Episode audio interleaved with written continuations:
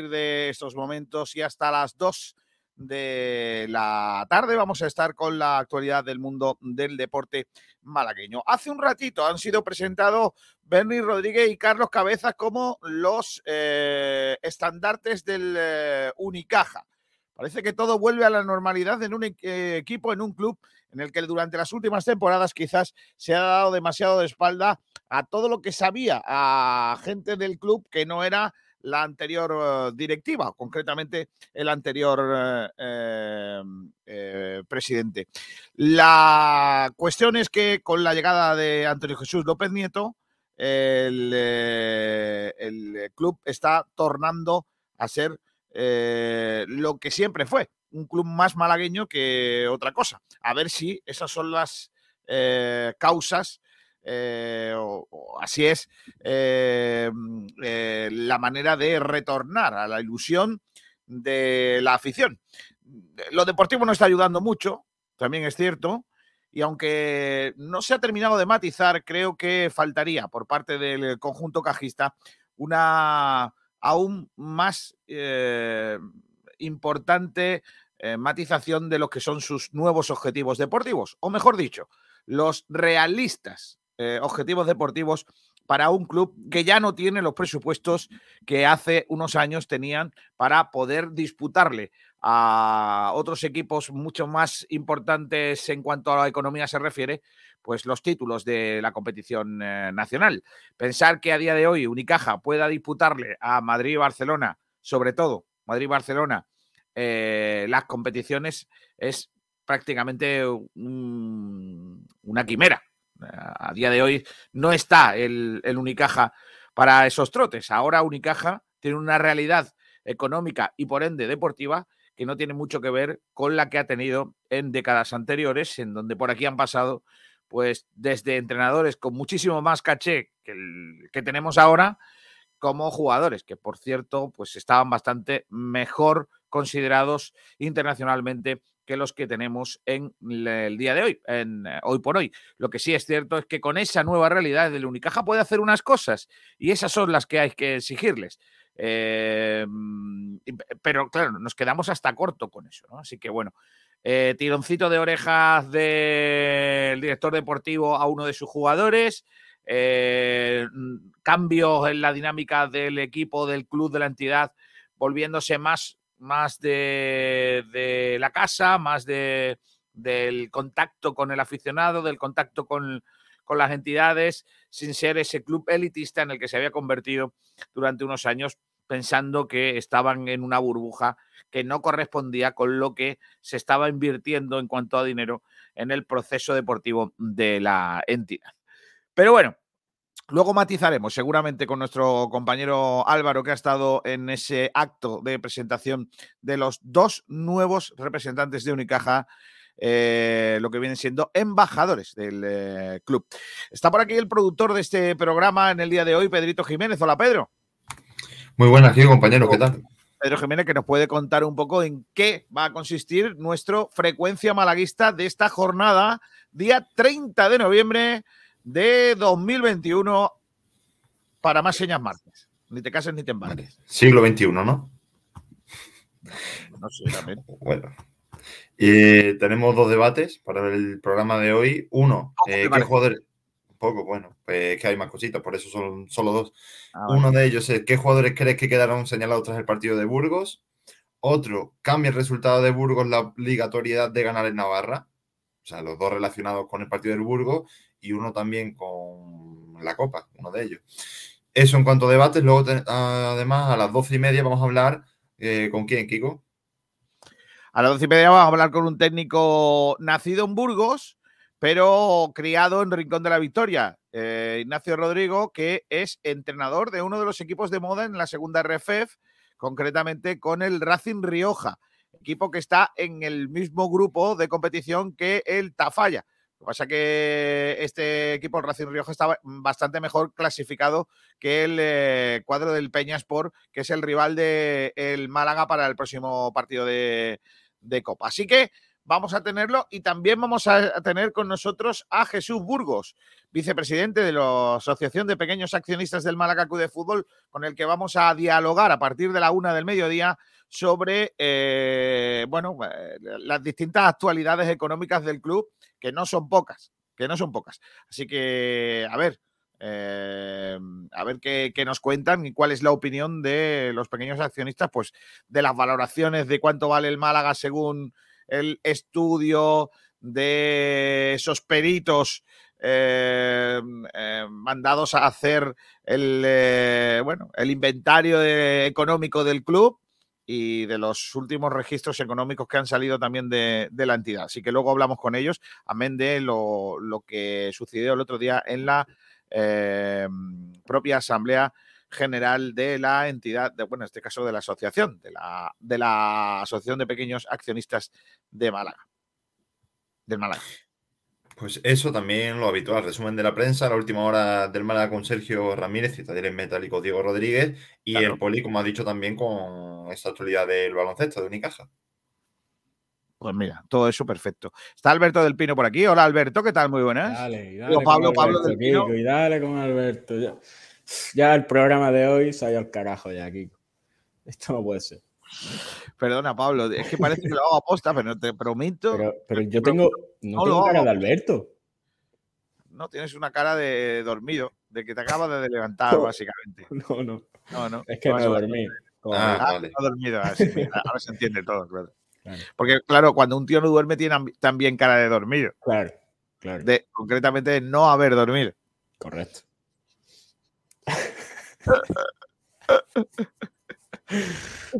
Bueno, está también por aquí Miguel Almendral, o Almendrator. Hola Kiko, hola Pedro, hola Alberto, ¿qué tal?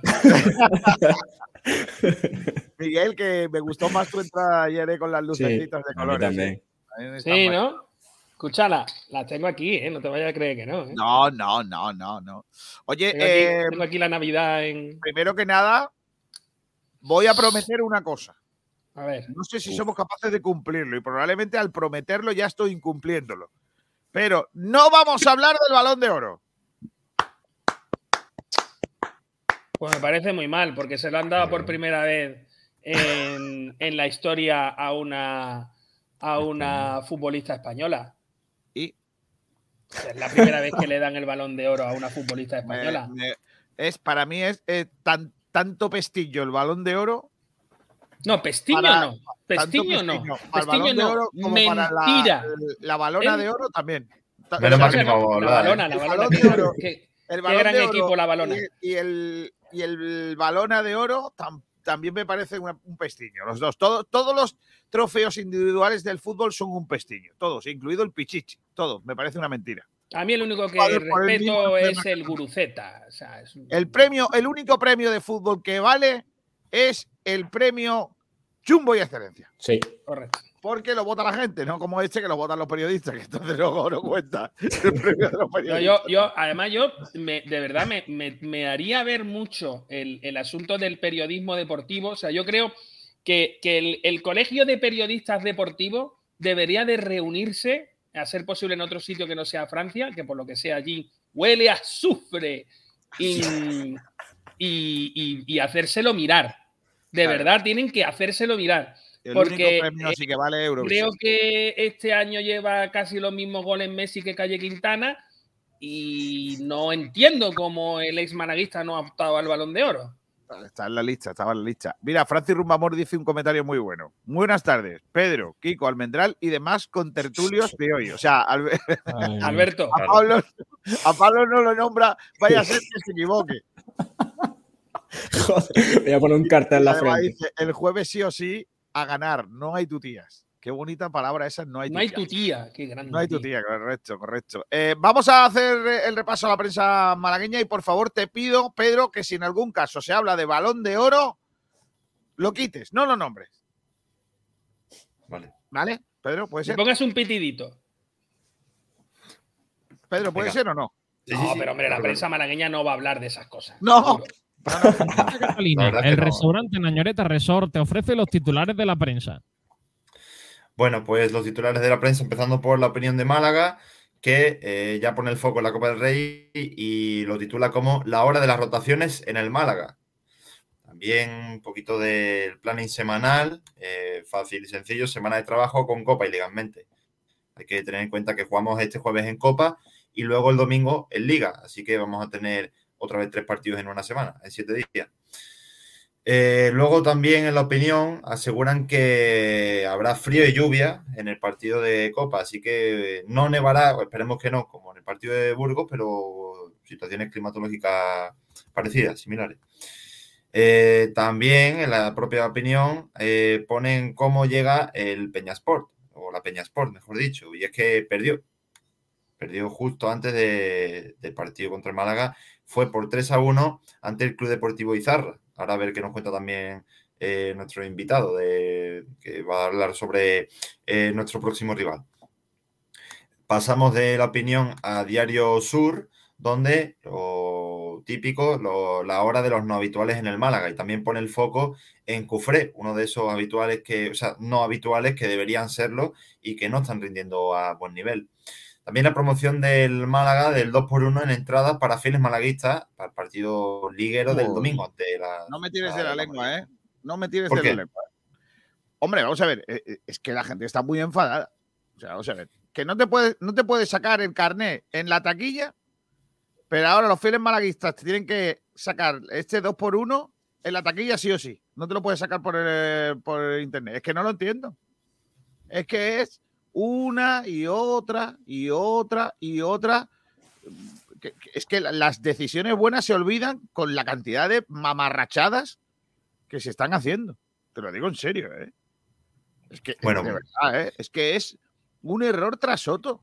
Es que eh, la gente la tiene liadísima. La gente la tiene liadísima. Pues con lo fácil que es. Con lo fácil que es. Fíjate lo que te voy a decir, porque asegura Málaga hoy que la primera equipación del Málaga está agotada y sin existencia. Y, atención, no se garantiza que haya stop para la Navidad. Muy bien. Perfecto. Buena, buena noticia porque se han gastado, pero mala porque ahora se deberían gastar más. Luego también eh, ahora apuntan al mercado de invierno, los compañeros de Málaga hoy lo titulan como un mes de enero movidito, en el que, bueno, según apuntan, un centrocampista y un delantero son el objetivo ante las lesiones y la falta de efectividad. También eh, posiblemente un central y un extremo. Esto dice Málaga hoy, además de los horarios de la jornada 21 y 22 de la Liga Smartbank de segunda en el que, bueno, pues el partido, por ejemplo, ante el Leganés de la jornada 21 será el sábado 18 a las 4. No es malo, ¿no? Sí, 4 de la tarde, un horario jodidísimo, joder. Bueno, pero es un sábado. Eh, luego, en la jornada 22, lunes, a las 9, ante el Alcorcón. Eso sí que es un horario jodido. Fuera, 3 de enero. Madre mía. Calentito en Alcorcón. O sea, el lunes 3 de enero, ¿a qué hora? A las 9, mi cumpleaños, por cierto. ¡Hombre! ¿Tú naciste un 3 de enero? Sí. Muy a mi pesar, porque por lo que sean los regalillos. Muy a tu pesar. O sea, si tú pudieras haber parado aquello, ¿no? Digo, un mes más, más para adelante. y, luego pasamos al desmarque, donde eh, bueno, ponen aquí las cuentas anuales y que ya hay acuerdo con y el acuerdo del CVC que apunta que la Junta de Accionistas del Málaga ya tiene fecha, o sea que todo esto está relacionado en una especie de balance que, harán. El 30 de diciembre. Sí, 30 de diciembre a partir de las 12. Y además, si no hay pues eh, quórum, eh, habrá una segunda convocatoria el día 31. ¿Me lo Además, ¿El qué quieres que te repita? Esa última noticia. Sí, claro, por supuesto. Que la Junta de, Accionistas del Málaga aquí apunta que ya tiene fecha y que se hablará, pues bueno, eh, están a la orden del día las cuentas anuales, el acuerdo con CVC será el 30 de diciembre a, las, a partir de las 12, o sea, un día antes de Nochevieja. Y si no hay quórum, habrá una segunda convocatoria el día 31. Se va a hacer el día 30. Sí, sí. Correcto. Por lo que se apurarán, ¿no? Hasta conseguir uno ahí. Sí, hombre. Se va a hacer el día 31 porque todas las reuniones de ese estilo se hacen en segunda convocatoria. que veo que no. ¿Qué pasa? ¿Que no vaya a las reuniones de la escalera vuestra o qué? Sí, coño, pero la primera convocatoria es a la y media y a la otra en punto y ya está. Claro, pues tú vas a la segunda convocatoria y ya está. ¿Para qué vaya a la primera si hay una segunda? Además, siempre tiene uno que llega tarde, baja la escalera así un poco. No, hombre, si hay, vamos a ver, si hay, si hay quórum, empieza a la hora. Vamos a ver quórum, si no va a venir Artani. no, hombre, coño, pero el representante de la empresa es José María. Chema. No, hombre. ¿Chema? Pedro Padilla dice, buenas tardes por las tardes, el mejor programa de radio malaguista. Y dice... No, eso no es aquí, es en el dial de 90 y... Aunque Almendral me tiene últimamente mosca con no criticar al entrenador. No, no criticarlo ayer. Hoy es un... De no, no, no, no, parió no, y que... no, no, no, no. De esta forma no hemos terminado ¿eh? el resumen de la prensa. que ya creo que, lo queréis No, sigue, sigue, sigue, por favor. En la Rosaleda será escenario de la Liga Genuine. ¡Hombre! La, primera fase. Será el próximo 28 de enero. Ahora, han entrado las chicas y el Genuine, ya que falta eh. la, prensa. Claro.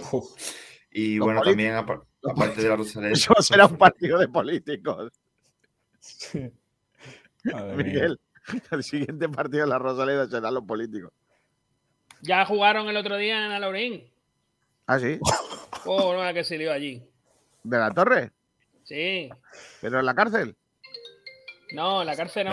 No te estás llamando, ¿eh? Sí, porque ya estoy hablando más de lo que debo.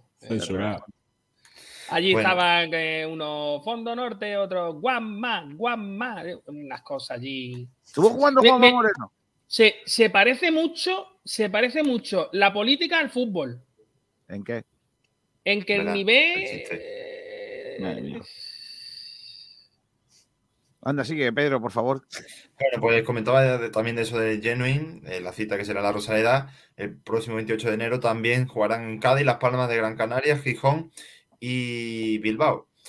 Eh, además de esto, en el desmarque nos trae, ojito a esto, el Betis cesa Manuel Ruano por su mal resultado con el filial. ¡No!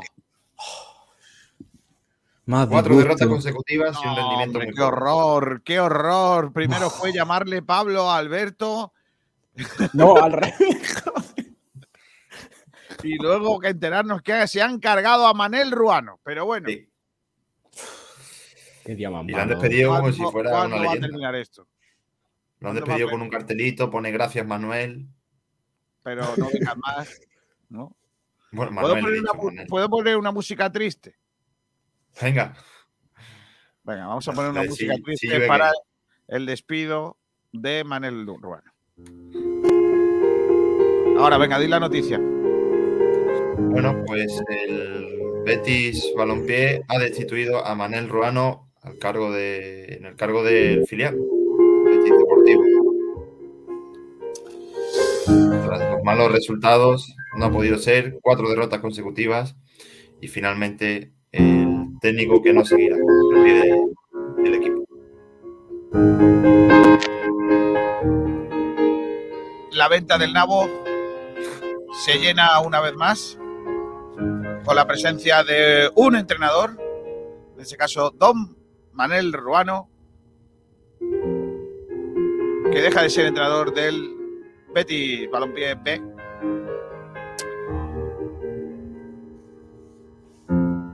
atrás dejan un gran sabor de boca, grandes objetivos.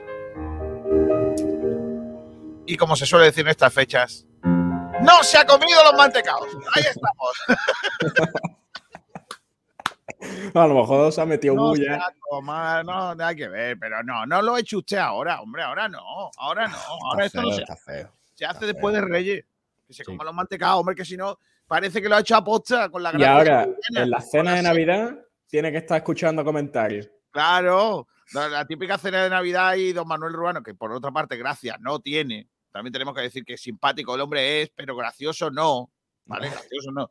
Eh, el problema es que ahora, imagínate ese cuñado pesado hablando de política y de buena primera ¿Quieres un mantecadito? Ah, que tú no te lo puedes comer. ese cuñado explicándole ese cuño explicándole lo que tenía que haber hecho a un entrenador profesional. Claro, yo te dije que pusiera a Juan Cruz más y no lo pusiste. Claro, esas, cosas. Mira que te dije que. Claro, si no, Manel. ¿eh? Si no vaya Navidad le va a pasar, hombre. Madre mía, qué horror. Madre mía. No se puede destituir un entrenador eh, antes de Navidad. Esa es pesadilla antes de Navidad para un entrenador por favor, porque yo me imagino a mi cuñado diciéndome, están destituidos, ¿eh? No te puedes comer los mantecados, no te cojas ni uno. Coge, coge si acaso los de coco, que nadie quiere. Claro. Coge. no, puedes comerte, come peladillas, pero mantecados no puede. Qué buenas las peladillas. sí, peladillas están buenas una dos, luego ya. Ay, la por lo que sea una dieta de peladilla tampoco parece lo más sano. Bueno, en realidad faltarían algunos nutrientes, pero es azúcar y, frutos secos. Y almendra. Claro, por eso azúcar y frutos secos. Con eso se puede. No, almendra, almendra. ¿Tú no sabes de qué diantres está hecho una peladilla? No tengo ni puñetera idea, porque como no hay la grande y la chica. ¿Qué dices? Pero si las peladillas son todas iguales. No, hay la grande y la chica. A ver, pero las grandes son también iguales, ¿no? Con almendra. No, yo creo que las chicas son piñones y las grandes son almendras. ¿Qué me estás contando? Sí, sí, sí. ah, bueno, almendra perdóname, tío, que, no tienes mundo, tío. Que, tú no has salido nunca del rincón de la victoria y allí todas las peladillas serán iguales. Pero la gente que tenemos mundo y viajamos y sabemos, y sabemos del mundo de la peladilla. Tú te has puesto el gorro de cuando subiste al Himalaya. Escúchame. Y yo es que tengo, es que tengo fresquito y esto hay que protegerlo, que esto da dinero. Escúchame, Miguel, que lo que te digo, que sí, que es verdad que hay unas lamentables que son piñones cubiertos de azúcar. No. Es verdad que a mí no me gusta. La pequeña. Las pequeñas no me hacen mucha gracia. Las pequeñas son pequeños piñones, ¿no? Piñones y las grandes son almendras. Bueno, el caso es que se han cargado a Manel Ruano, ya está. Sí. Lo único malo de que se hayan cargado a Manel Ruano es que está libre en el mercado y en un momento dado puede aparecer por Málaga otra vez. Pero bueno, por lo demás. dar cuenta que Homer Simpson tenía un gorro como este. Madre de soplón. Mía, que una lamentable. Me parece bastante, Miguel. ¿eh? Era el gorro de soplón, ¿eh? ¿a que sí? ¿Os acordáis del gorro de soplón? Era un gorrito así en el laillo. Tú lo que parece con el gorro es un caganet. Venga, tira bien, Pedro, por favor. ya queda poquito. Terminamos por sportdirectradio.es, donde lo último son unas declaraciones de Carlos Cabeza, que nos trae nuestro compañero de Álvaro de esta mañana, que lo titula El objetivo es implantar ese carácter que nosotros teníamos. ¿Qué te parece, Kiko? Sí, hombre, eh, importante el carácter y sobre todo para mí es un importante guiño a afición de que no estamos olvidando nuestros orígenes. yo, creo que es algo que el club había, había perdido con el señor del Monopoly antes y así no se puede. Así no se puede y, yo creo que el club, López Nieto, está intentando hacer un, cambio drástico en la manera de trabajar y yo creo que ese es el camino, ese es el camino para volver a ilusionar a una ciudad. Pero vamos a ver. sí, ¿cómo lo va a hacer? ¿Va a trasladar el, Martín Carpena a donde estaba Mayoral ahora? ¿Va a desfusionar los equipos y va a volver a existir el Mayoral Marista y el, Unicaja, el Hazme, un favor, Miguel. Dime. Ya tengo bastantes frentes abiertos con Málaga, no te metas con el Unicaja, por favor. No, no me meto con un Unicaja. Lo que pasa es que, mira, cuando Marista y, el Caja de Ronda se unen, crean un club que se llamaba eh, CB Málaga, Club Baloncesto Málaga. Eh, lo cual la idea era chulísima en sí misma. ¿no? no, es que a, mí el deporte que realmente me gusta es el baloncesto. sí, claro, está claro. cuando, eso ocurra, cuando eso ocurre, Unicaja hace todo lo posible por, como marca, quedarse con el nombre, hasta el punto que casi se lo ha quedado. A día de hoy, el club en la ACB se conoce por el nombre del banco y no por el de la ciudad. Cuando en esta ciudad, como os digo, hemos tenido dos clubes en, la máxima representación de liga y además jugando, ¿eh? porque Marista jugaba. Y, le, a veces le comía la tostada, más de una vez le comió la tostada al caja de ronda. ¿Eh? A día de hoy vamos a volver a la esencia y mi pregunta es que, ¿cuál es la esencia? ¿La de la tarjeta de crédito de Unicaja o la de los dos clubes que había en su momento? Uno jugaba en los guindos, el otro allí donde Marista. ¿Cuál es la esencia que queremos recuperar? que me parece bien que haya alguien luchando por eso, pero ¿cuál es la esencia que queremos recuperar? Pues la de una vez posterior a la, a la fusión. Posterior, a mí me gustaría recuperar la de antes, que es cuando había baloncesto en Málaga a reventar. La de muy difícil porque no va a haber dos entidades, va a haber una y ya está. que por eso es muy difícil. Ya está, pues sí que no hay más. En fin, eh, también te digo eh, que lo de Maristas estaba muy bonito, pero era insostenible económicamente. También te lo digo. O sea, era muy bonito, pero era insostenible, por eso se fusionaron. Sí, pero el problema no es que se fusionaron, el problema fue el engaño que hubo de vamos a crear una gran entidad malagueña que luego al final acabó siendo pues el nombre. Menos mal que no nos llamamos 4B o Servirre, porque ya cágate, eh, podríamos habernos llamado el equipo Servirre. O sea, nos llamamos Unicaja y a día de hoy luego Unicaja viene y nos deja tirado. Porque ya no le interesa, por la razón que sea.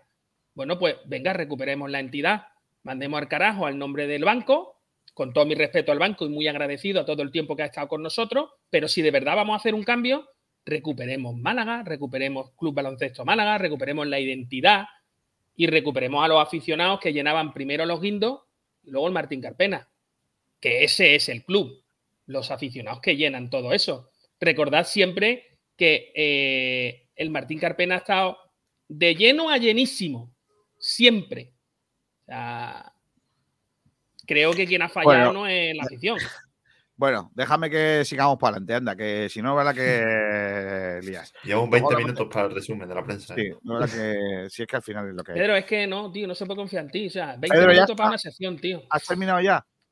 No, eso es lo peor. Así que seguimos, eh, como digo en sportradio.es, una cosita de pádel y es que ya está definido el cuadro del último, del último Open del año. Será el torneo en México y cierra la temporada.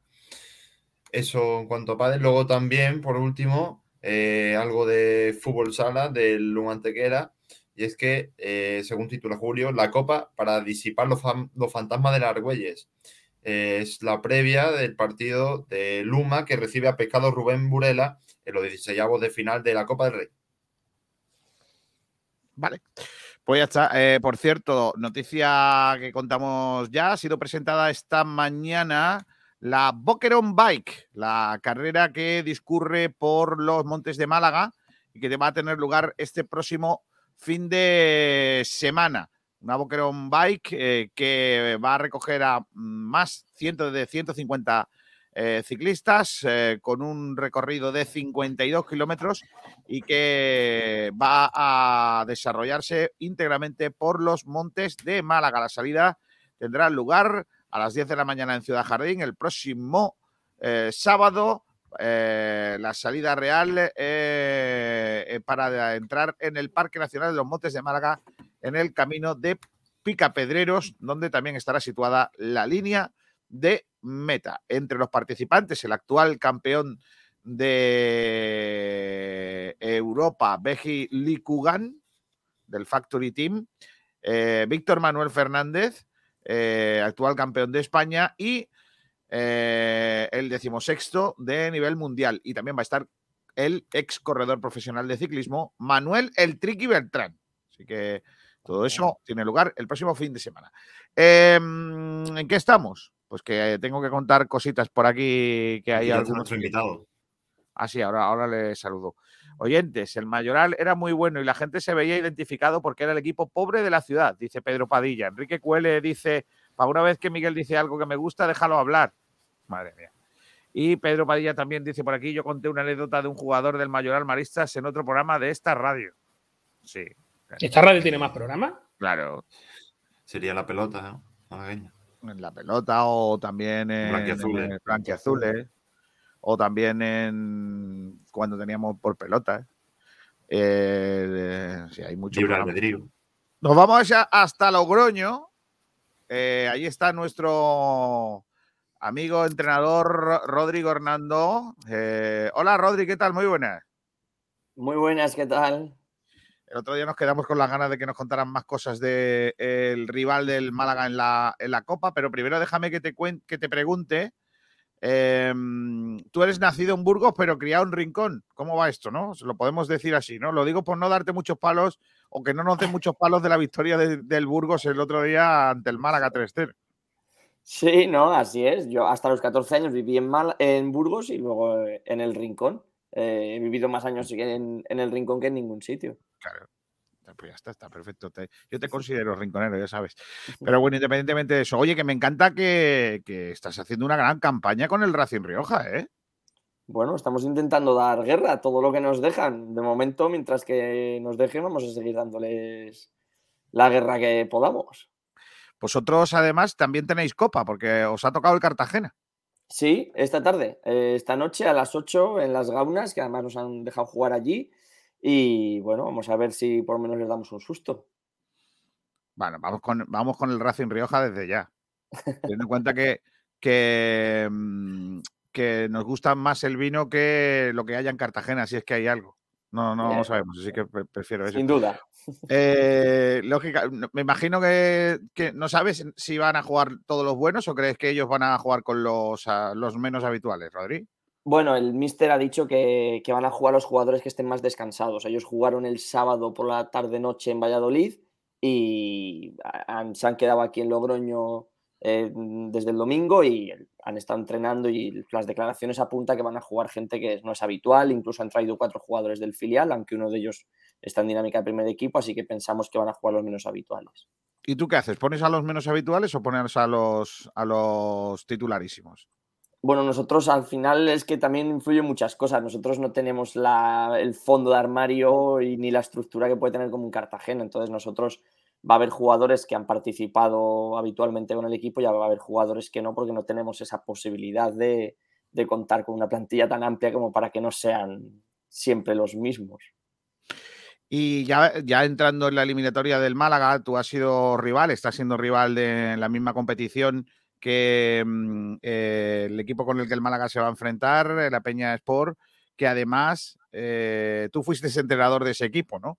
Em, ¿Quedan muchos jugadores de los que estuvieron contigo? No, de los que estuvieron conmigo solamente quedan dos, que son Fermín Uriz, que es el capitán, y Javi Alonso, que es un chico que, bueno, salió, él es de allí de Tafalla y salió del club, firmó en Badajoz, estuvo en Talavera y, bueno, ya ha vuelto ahora, el año pasado ya volvió a la, Peña Sport. No están teniendo buenos resultados, ¿no? Están en la zona baja de la, de la clasificación. Es, verdad que les está costando mucho, eh, les está costando mucho sacar, sacar los partidos hacia adelante y especialmente han tenido muchas pérdidas de puntos en los últimos minutos. De hecho, nosotros cuando jugamos allí eh, marcamos el 1-2 en el 89 y luego ya en el último minuto metimos el 1-3, pero es, algo habitual a lo largo de la temporada. Les está costando mucho eh, los últimos minutos. Yo no sé si, bueno, ya es una cuestión más mental que física, ya eso yo no no lo sé, pero es verdad que les está haciendo mucho daño el, el, terminar de los partidos. ¿Y cómo es ese equipo? Tú que has hecho un scouting para enfrentarte a ellos, ¿cómo, cómo es el, equipo con el que el Málaga se va a enfrentar? Bueno, yo creo que es el clásico equipo navarro de, esta categoría, de segunda federación ahora, segunda B antigua, eh, que es muy difícil que le pierda la cara al partido, es un equipo muy guerrero, muy guerrero, muy luchador, eh, con mucha intensidad y, yo creo que esa es una de sus mayores bazas. Eh, quizás no, puede, no tenga la calidad, hablamos siempre en, los niveles en los que ellos han jugado, que han podido tener otros años, con jugadores con más desborde, quizás por las bandas, pero sí que la columna vertebral, pues es una columna vertebral potente en el centro del campo. Pero bueno, eh, ahí yo creo que la diferencia de categoría debería de premiar. ¿Fútbol directo o de toque? ¿Ellos a qué le gusta jugar? Ay, que te he perdido. Sí, que te decía que fútbol directo o de toque. Ellos son más de tirar balones arriba o de tocar, presión alta. Bueno, yo creo que va a depender también de, de, quién juegue. Eh, yo creo que si juega, por ejemplo, Fermín eh, más arriba, eh, puede que intenten salir a lo mejor un poquito más a la contra, explotando un poco los laterales. Y si juega Satrus arriba, igual sí que buscan un, un juego más directo. Eh, habría que ver la alternativa, pero bueno, yo creo que tampoco a ellos no les va, no les va a importar eh, replegar, eh, quedarse en su propio campo y, tratar de salir en velocidad. Y una vez que tengan el balón, yo creo que va a depender un poco de la alineación que saquen. No sé si se, puede extrapolar la situación deportiva de ellos con la vuestra, pero ¿cómo lo planteas tú como, como entrenador un partido de esta, de esta dimensión? ¿no? Es decir, vosotros jugáis contra un segunda división, e, ellos también, eh, ellos están en una situación deportiva bastante distinta a la vuestra, pues la vuestra es bastante más positiva. Pero ¿cómo, ¿cómo crees que pueden ellos desarrollar ese partido? Es decir, ¿van a darlo todo o van a, van a salir con todo? O decir, mira, esta no es nuestra competición, nosotros lo que tenemos que salvarnos y pensar en eso. Bueno, eh, habría que estar en la piel del mister de Unai, ¿no? Para saber un poco cómo se lo plantean. Eh, yo creo que al final es una manera de que yo, por ejemplo, nosotros lo tenemos muy claro. Yo creo que Unai se lo puede plantear de la misma manera, que al fin y al cabo es un premio, es un disfrute para equipos de categorías inferiores y lo que hay que intentar es saber disfrutar dentro del sufrimiento que te puede, al que te puede someter un rival que te supera en dos categorías.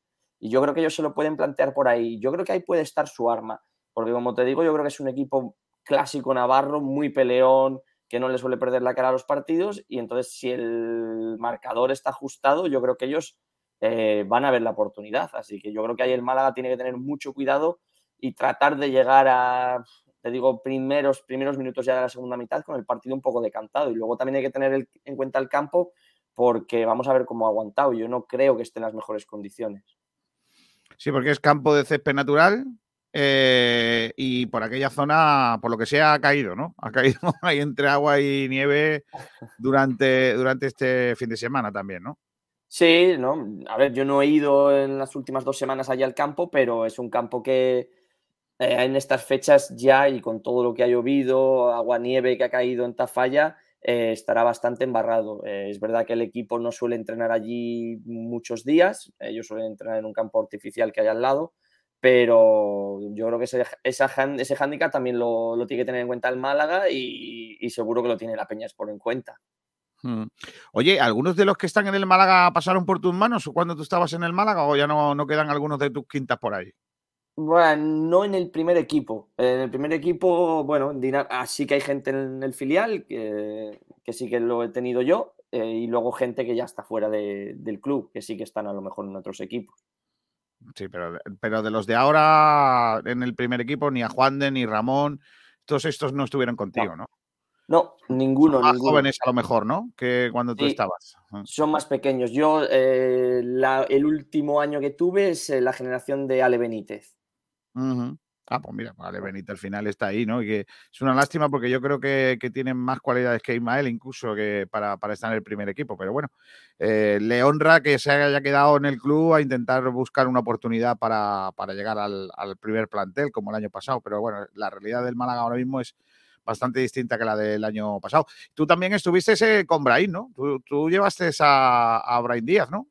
Sí, ese fue el, segundo año mío en el club y sí, es de la, primera temporada de fútbol 11 que yo cogí el club y, sí, sí, eh, con Brain tuve la suerte de entrenarlo. En la convocatoria de la selección nacional, ¿eh?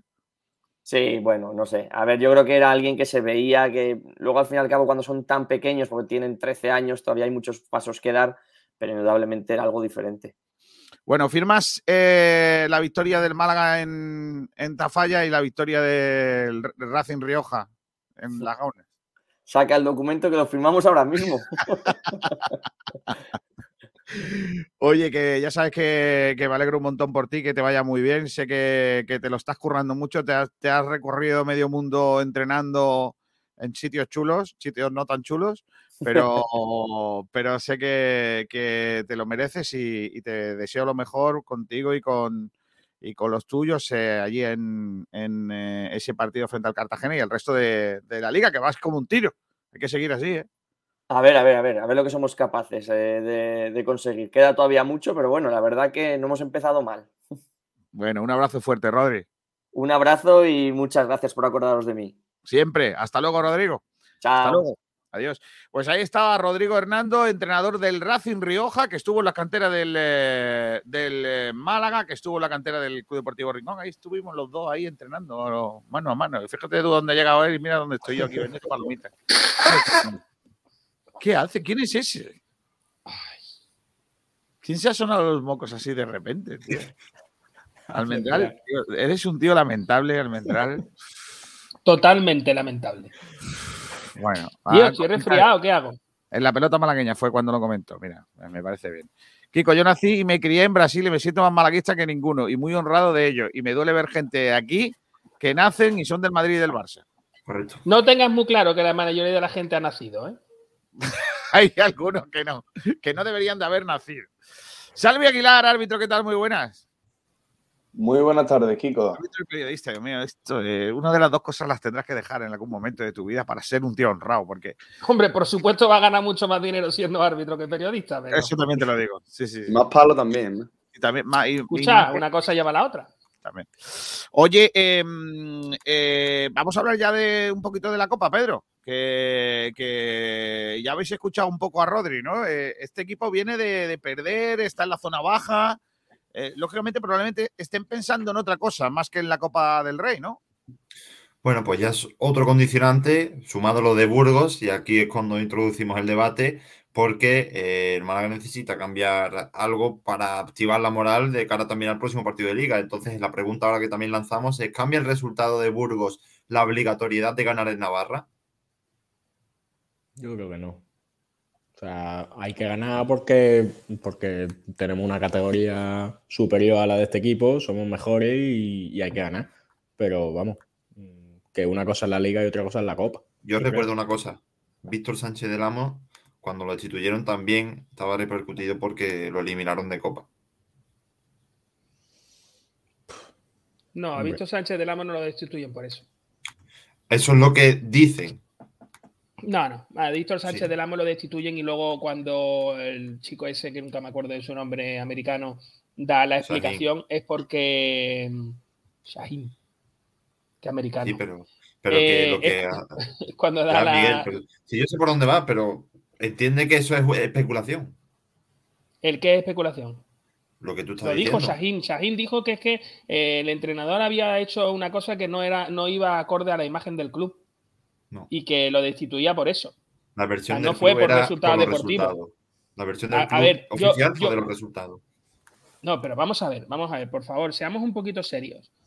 Cuando el director deportivo o secretario técnico, no sé qué carajo de puesto tenía ese señor, dice en rueda de prensa que lo que destituye al entrenador porque no se alinea con la imagen que quiere dar el club eh, justo a los pocos meses, o teniendo todavía en nómina, no lo recuerdo, creo que justo a los pocos meses de haber despedido un tío que había estado condenado por blanqueo de capitales, que era el que manejaba tu dinero, pues evidentemente muchos entramos en cólera y, no entendemos la situación.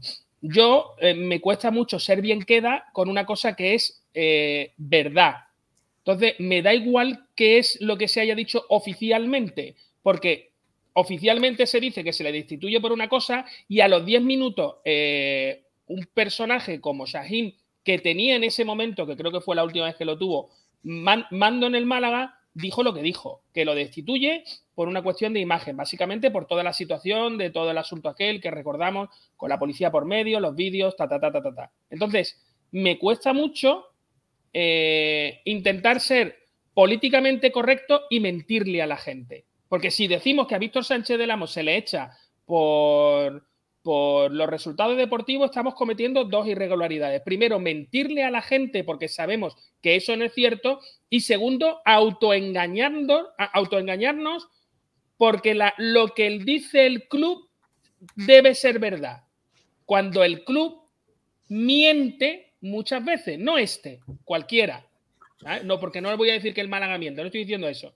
Estoy diciendo que en ese momento el club da una información que luego resulta que una persona del club la desmiente. Entonces, no podemos decir que a Visto Sánchez del Amo se le echa por resultado deportivo. Ojalá, porque yo estaba pidiendo que lo echaran porque era un batato de entrenador. Pero la razón por la que se echa a Víctor Sánchez del Amo es tan avergonzante que a un trabajador se le trate así por parte de tu empresa que no, yo no podía estar de acuerdo con el despido de Víctor Sánchez del Amo por lo que ocurrió. Entonces, si, si hacemos cosas como la que tú dices, de decir, no, es por esto, creo que nunca vamos a aprender de nuestros errores. Y vamos a seguir diciendo, vamos a seguir llamando, eh, qué, bonito es el traje del rey desnudo. entonces, ¿qué, quedamos, Qué bonita tela. Uy, solo los inteligentes la vemos. Entonces, ¿qué quedamos? Lo que dice el Málaga lo cogemos cuando nos da la gana, ¿no? No, Pedro, escúchame, la obligación del periodista no es darle la eh, oportunidad de decir el que llueve y, darle también voz al que dice que no llueve. La obligación del periodista es sacar la puta cabeza por la puta ventana y ver si llueve o no. Y contarlo. Pero vamos a ver. Y contar la verdad.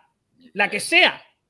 Aun a riesgo de que el Málaga haya dicho una cosa o su contraria.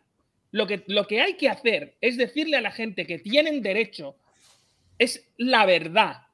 Eso es lo que hay que contar, no lo que dice el Málaga. Lo que dice el Málaga no le importa a nadie, le importará al Málaga. Y si además lo que dicen es cierto, pues me parece genial. Escucha, el Málaga, el Unicaja, el Madrid, el Barcelona, todos son empresas y todos tienen, entre comillas, una política en la que creo que nosotros no tenemos que entrar. Ellos dirán cosas porque les interesa decirlas, pero la verdad es la verdad. Claro.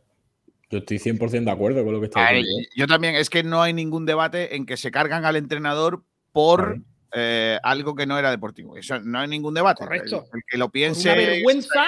Aquello fue una vergüenza, básicamente. Claro. Y lo sabe todo Dios, vamos. Lo que pasa es que, claro, eh, el, el, Málaga querrá seguir defendiendo esa teoría, pero no deja de ser eso, una teoría que no pero, es. Pero al Málaga lo que hay que decirle es: usted miente. Cuando digan eso, lo que hay que decirle, usted está diciendo cosas que son diferentes a la verdad que es una manera pija de decir estás mintiendo. No, pero, porque Shahin lo dijo en rueda de prensa y está aquí. pero que en el comunicado lo dice, que por causa disciplinaria y no sé qué más, pero que el Málaga quería echar a Víctor Sánchez del Amo y con eso dijo para adelante y por eso había alguna teoría por ahí. Ese es el único momento en el que tú no tienes que echarlo. Ya, es pero eso, eso, es una gestión seria, Miguel, pero yo te estoy diciendo lo que pasa, ¿no? Tú no has dicho Ya, ya, ya, pero no podemos. A ver, seamos serios, eh, Miguel, que, el Málaga mm, es verdad que dijo que era por cuestiones deportivas. No, no por eso, aunque pasa que eso no se lo traga a nadie. No, no, el Málaga dijo eso, el Málaga dijo eso como comunicado, pero luego Sajín dijo lo contrario. Dijo, no, no, no, lo hemos echado por unas cuestiones deportivas. Además, he sido yo. Y además, él, se, un poco buscando el decir, yo tengo la autoridad, ¿vale? Es un poco aquello del señor que es muy bajito y que quiere hacer. Pues eso. Pues un poco esa historia, ¿no? De, intentar sacar el agua hacia adelante. ¿Cómo se llamaba el árbitro ese jiennense? Nunca me acuerdo. Andújar. Andújar, un, en un estilo Andújar. Almeriense, almeriense. Vale, ya sabía que no era de Andalucía. Em, en, una gestión de, precisamente de, ego y de, tontería, pues eh, e, este chico intentó de alguna manera eh, hacerse el fuerte, hacerse el hombre fuerte. Fíjate tú que creo que es lo último que hizo, como en el puesto en el que estaba, que a los 10 minutos vinieron y dijeron, chu, chu, chu, chu, chu, chu, chu. Fuera, fuera, fuera, Que es que vaya ridículo, de verdad, vaya ridículo. Bueno, eh, eh, vamos al debate. El debate nos va a costar tirar la copa. Vamos al debate que por lo que sea, ¿no? ¿Qué opináis vosotros? Salvi, venga, que estás muy callado.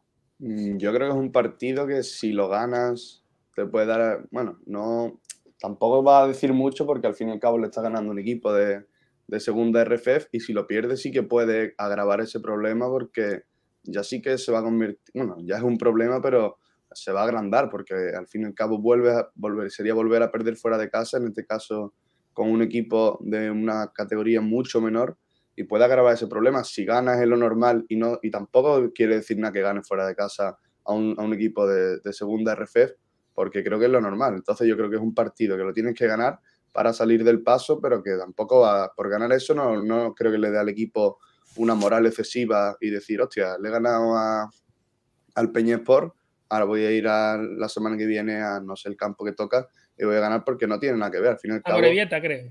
No, pero, Morevieta viene aquí, no sé dónde el siguiente partido fuera, donde sea. Creo que no va a decir nada el, el que ganemos en, en Navarra porque al fin y al cabo es un partido que lo tienes que ganar, pero por salir del paso, no por... claro, pero lo tienes que ganar, pero tú, por ejemplo, pondrías a los titulares o a los suplentes.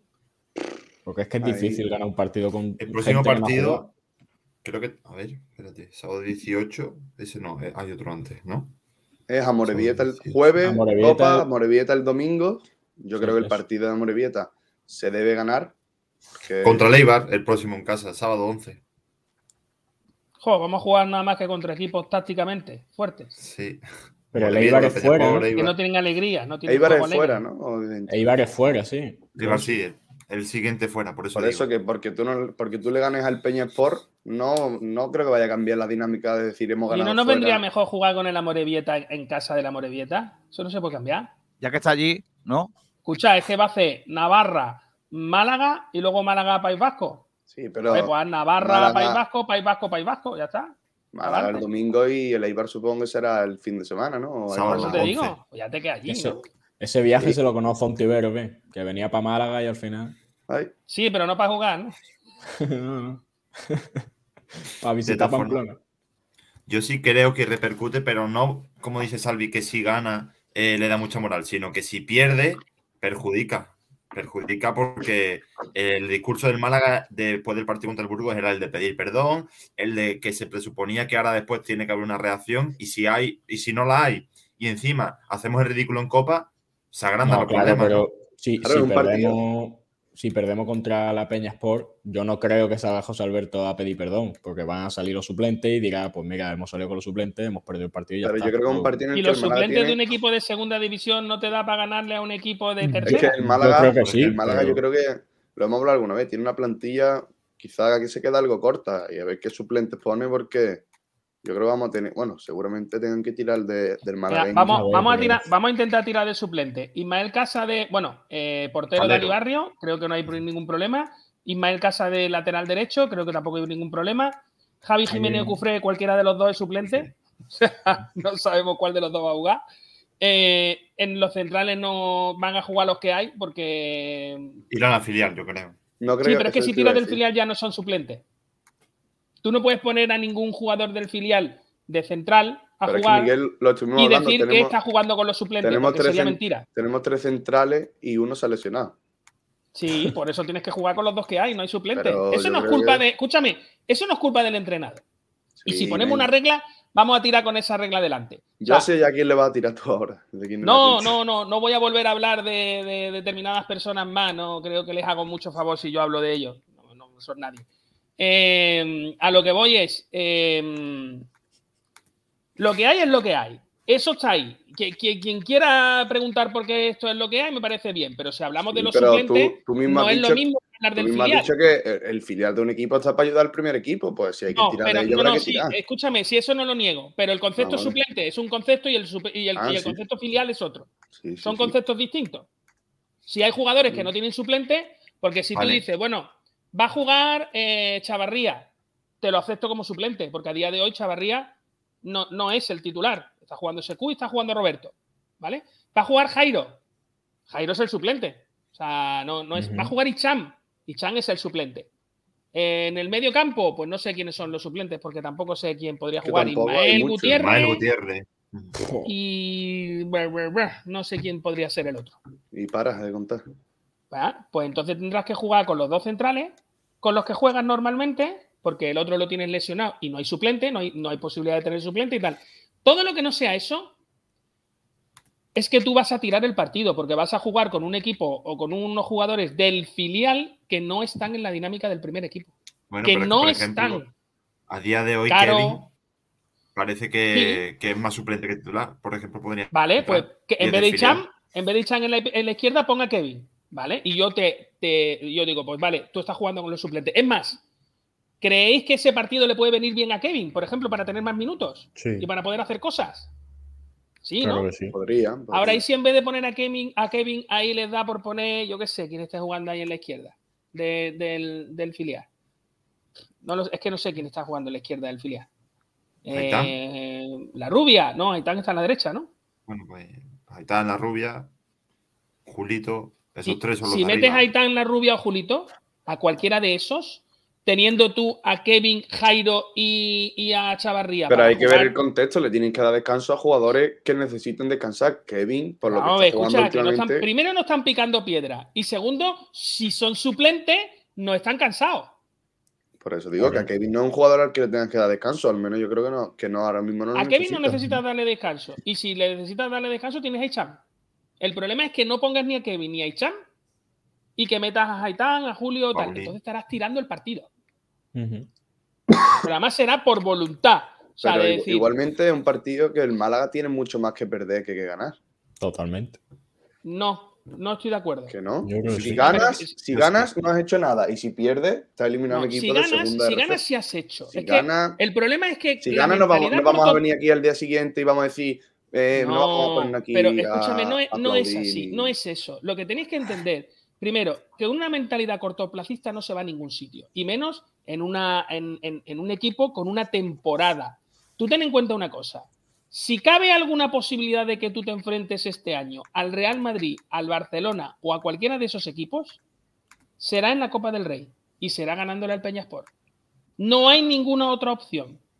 Y mi pregunta es, en un contexto donde queremos eh, conseguir mucho ingreso por entradas o en un contexto en el que queremos ganar marca y ganar eh, notoriedad, como podría ser ganarle a uno de los grandes, ¿nos interesa jugar con el Madrid y con el Barcelona?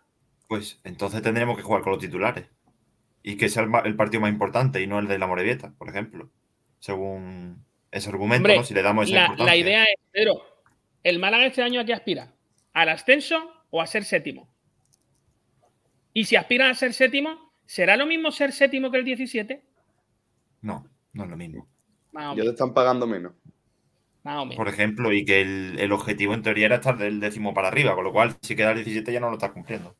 Claro, vale, pues ser décimo, me parece genial.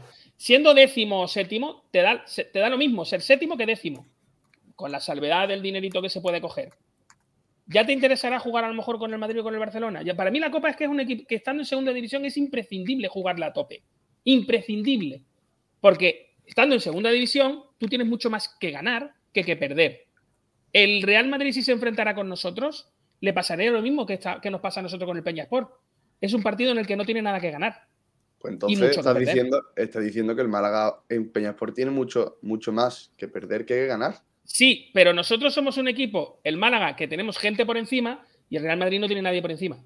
Estoy haciendo una comparativa para que entendáis que esto es una carrera de fondo, que no podemos pensar a corto plazo, porque no os interesa nada jugar con el Peñasport y te toca el Peñaspor, el Córdoba y el Alcorcón. Perfecto. Ganar a los tres y luego te enfrentarás con el Madrid, Barcelona, Sevilla, cualquiera de ellos. No, lo que estoy diciendo es que pues, ves que lo que te digo es que estás pensando, Salvi, estás pensando a corto plazo. A un partido, a dos partidos, a ver si en el tercer partido me toca. ya en cuarto de final de Copa del Rey, si eso es corto plazo. No, pero si, si ganamos tres partidos o los que sea, podemos enfrentarnos a un grande y podemos seguir la competición si se va ganando. La historia es ¿Queremos eso? ¿O no lo queremos? Porque mi pregunta es, mi pregunta es, si este partido fuera Málaga-Real Madrid, ¿cómo lo plantearías? La misma competición, la Copa, pero hoy Málaga-Real Madrid o Real Madrid-Málaga. Me da igual. ¿eh? Si quieres hacer algo tendrás que salir con, lo mejor que tengan, ¿no? Ya está. La competición es la misma y la posibilidad de enfrentarse al, Barcelona, al Real Madrid, a los equipos grandes, está única y exclusivamente en la Copa, no está en Miguel, pero cuando uno va de favorito a un partido, tiene más que perder que, ganar. Pues entonces tendrás que salir con todo. ¿Qué? Tendrás que salir con todo. Tienes que salir con todo. Sabiendo que el domingo, pues mientras que tenga el, el domingo tienes un partido que, que, yo soy partidario de que tampoco te jugar un partido de Copa tampoco te, te quita demasiado de cara a la liga, porque al fin y al cabo juega un jueves, es cierto que tienes que viajar, pero bueno, que es una competición que, como tú dices, que se puede aprovechar mucho, que puedes traer rivales grandes, que yo estoy contigo y que al fin y al cabo una plantilla pues debe saber llevar dos competiciones, que tampoco es que sean ni tres ni cuatro. Yo ahí estoy contigo, pero creo que aún así el Málaga tiene mucho más que perder que, ganar. Porque si gana es lo normal. Si no se lo toma en serio. Es una debacle. Claro, pero si no se lo toma en serio, seguro. El problema es. Se lo va a tomar en serio. El escudo que tienen aquí vale de algo. Vamos a jugar con un escudo B. Porque si, jugamos con un escudo que aquí en vez de poner Málaga ponga tururú que turú, pues me parece muy bien, haz lo que te dé la gana. Pero si tú juegas con un escudo aquí que pone Málaga y no juegas al 100%, no estás desprestigiando tanto tu trabajo como tu equipo. O sea, uno, uno no va a intentar hacer lo que sea y va a intentar siempre dar tu 100%, dar tu mejor, lo mejor de ti. O sea, vengo yo aquí al programa y hago, no, lo que sí está claro, sí, sí creo, sí creo que hay que, poner las cartas encima de la mesa, pero teniendo en cuenta el valor del partido. El, partido tiene el valor que tiene. Para mí, eh, cualquier equipo, insisto, cualquier equipo o cualquier jugador de la plantilla del Málaga debe estar por encima de cualquier jugador de la plantilla del rival que tenemos delante. Vale, y cualquier jugador, cualquier jugador de la plantilla del malagueño está por encima de la plantilla del Peñasport. No, ¿verdad? ¿Malagueño en qué, en qué división está? Igual que ellos. Entonces no están por encima. No, está por debajo, ¿no? De hecho. No lo sé. No, ellos están en segunda y nosotros en tercera, ¿no? Entonces están por debajo, ¿no? O sea que si, si jugamos con Andrés Caro, con Haitam, con Ale Rico, con. Pero al fin y al cabo, tú no, tú no pones a un jugador, tú formas un equipo y el equipo en general tiene que estar por encima. Vale, pero es que el problema es que tu equipo, o sea, por, eso yo te decía que no es lo mismo suplente que filial. Los suplentes están en dinámica. Pero que, que Ismael Gutiérrez, si lo metes en tercera, no. Bueno, pero Ismael Gutiérrez es uno, es uno de 10. O sea, me refiero con otros 10 que teóricamente son profesionales y deberían de, ahí estoy con Kiko, no debería de notarse el asunto de Ismael Gutiérrez. Otra cosa sería que pusiéramos a Ismael Gutiérrez con Julito, con la rubia, con... Perdóname, pero entonces no hay nada que hacer. ¿Por qué? Pues porque la rubia es un tío importantísimo en Málaga, pero fuera de Málaga es un mojón que no lo conoce nadie. O sea, me refiero, es un tío de, tercera división de tal. Es que los del Peñaspor están por encima de él. Entonces, si la rubia va a jugar solo, junto con Antoñín, tal cual, con todos los de Málaga, con todos los del primer equipo, pues estamos hablando de un equipo de segunda división que arropa a un jugador. Pero si la rubia, Julito, tal, todo el equipo del filial es lo que va a jugar junto con los descartes y retales del, primer equipo, pues no tenemos un equipo en dinámica. Ese, equipo, ese equipo supuesto que pongamos en el campo no habrá entrenado en su vida juntos. ni, se sabrán, ni tendrán automatismo, ni sabrán cómo juega el otro. O sea, no, no, no será un equipo, será una suma de jugadores. Sí, pero la cuestión es que solo pueden coincidir cuatro fichas no profesionales en todo el campo, ¿no? Por lo cual, pues, si uno de ellos es Mar Gutiérrez, que estamos diciendo ya que es el primer equipo, dos más. Claro, es que tampoco creo yo que vaya a haber. No, es que es lo que ha dicho Pedro, tampoco puede haber una revolución ahora enorme porque más de cuatro no puedes meter. Si, y tampoco te la va a jugar, meterá tres en el mismo momento. Porque os parece poco meter cuatro tíos de o tres tíos de. Me parece que una competición que como se plantea, pues está para eso también. En segunda coinciden. Cuando juegan Robert, cuando han jugado Roberto, Kevin y por ejemplo Haitán, ya son tres, por ejemplo. Claro. Es que hay que tener en cuenta que, por ejemplo, Ismael Gutiérrez tiene ficha del filial. Y Roberto. Y Roberto. Son dos. Kevin, tres. Y Kevin. Pues es que yo a Kevin no lo pondría. ¿Por qué? Pues yo, creo que sí. Yo creo que Kevin. ¿Pondría a Antoñín? Yo a Kevin no lo pondría puesto que para mí Kevin está por delante de Antoñín en, el, en las rotaciones. Sí, pero... Hostia, a mí me encantaría que pusieran a Antoñín en contra del Peñaspor. No, pero es que Kevin yo creo que por lo que lleva jugando últimamente, que son minutos sueltos, yo creo que está para jugar. Pues se supone que Kevin no está jugando, se supone que Kevin, no está ah, jugando porque no está al 100% con el tobillo. ¿eh? No, es suplente. Bueno, si es por, tema de lesión, yo tampoco lo forzaría. Pero si está eh, para jugar, yo creo que tenéis a Icham, ¿eh? También, pero eh, ese es peor que, Kevin con el tema de lesiones. Yo, creo, que Icham tiene que debutar en ese partido. ¿eh? Pero a ver, Icham, o está o no está. Ficha profesional, ¿eh? Sí, Icham tiene ficha profesional. Si Kevin está tocado del tobillo, ahí sí estoy con Kiko que no debe forzar porque además es un campo que a saber las condiciones en las que está y ahí probablemente si está ya tocado, sí que las condiciones del campo van a ser las mismas para el resto de los jugadores. Sí, vamos a ir. Cuando está tocado el tobillo, no creo que sea Vamos a ir a la temporada pasada. Volver a. 16 de diciembre contra el Corucho. Juega Hicham, minuto 34 se lesiona. Correcto. Y luego. Ya, ya, pero bueno, me da igual, pero Hicham se lesiona porque viene de, decir que está bien y en realidad no lo está. Por eso que serán los servicios médicos los que dirán si el jugador está bien o no está. Es que anteriormente salió 8 minutos contra la Almería, también parecía que estaba más o menos bien y luego cayó lesionado en lo de Copa. Hombre, si ahora está bien, el momento de sacarlo es ahora. No sé si de titular, pero si tiene que tener minutos en Copa, desde luego contra la Peñaspor, no contra el Amorebieta en casa. Yo creo. A mí me es indiferente, o sea, me refiero. Y Chan es el jugador que a mí no me gusta, eh, pero me parece que tiene una serie de virtudes que no tienen otros. La velocidad que tiene Chan no la tienen otros jugadores. Eh, si Chan dice que está bien, sea, me refiero, si los servicios médicos dicen que Icham está bien, todo lo que valgan los servicios médicos, eh, si dicen que está bien, pues estará bien, porque vamos a dudar de eso. Entonces, si está bien y está convocado, que juegue. ¿Que luego puede pasar como ha pasado con Chavarría?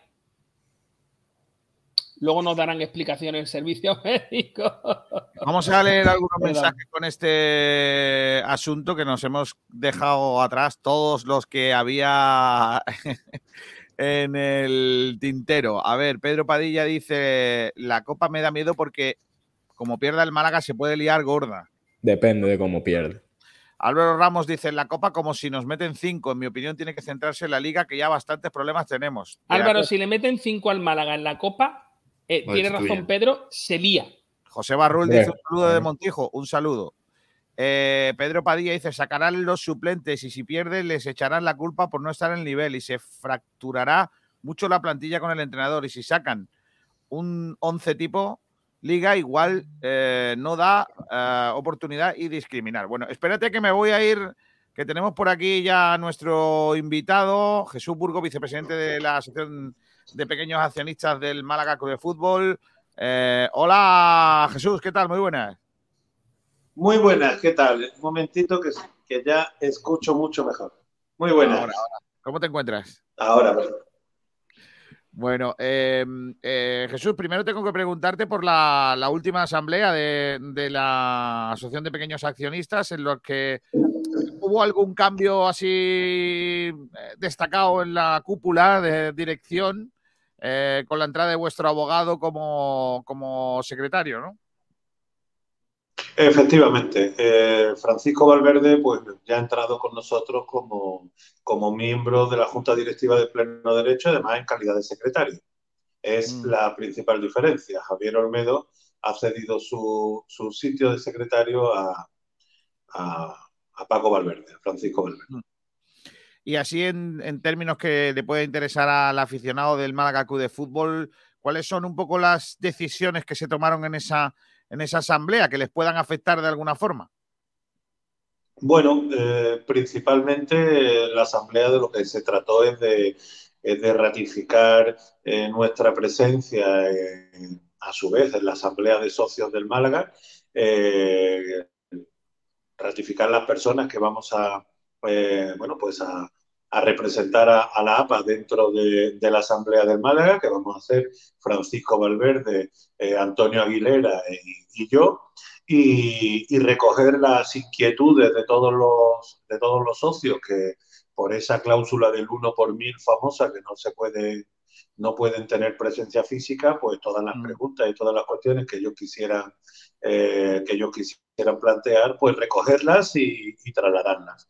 Eh, bueno, pues entre ellas eh, como bien sabéis, pues la ampliación, eh, la, representación de los socios en esa famosa quinta ampliación de Fernando, la ampliación que hizo Fernando Sá en su momento, que aún no están inscritos, eh, temas como la reventa de entrada, algún otro asunto de menor calado y, demás.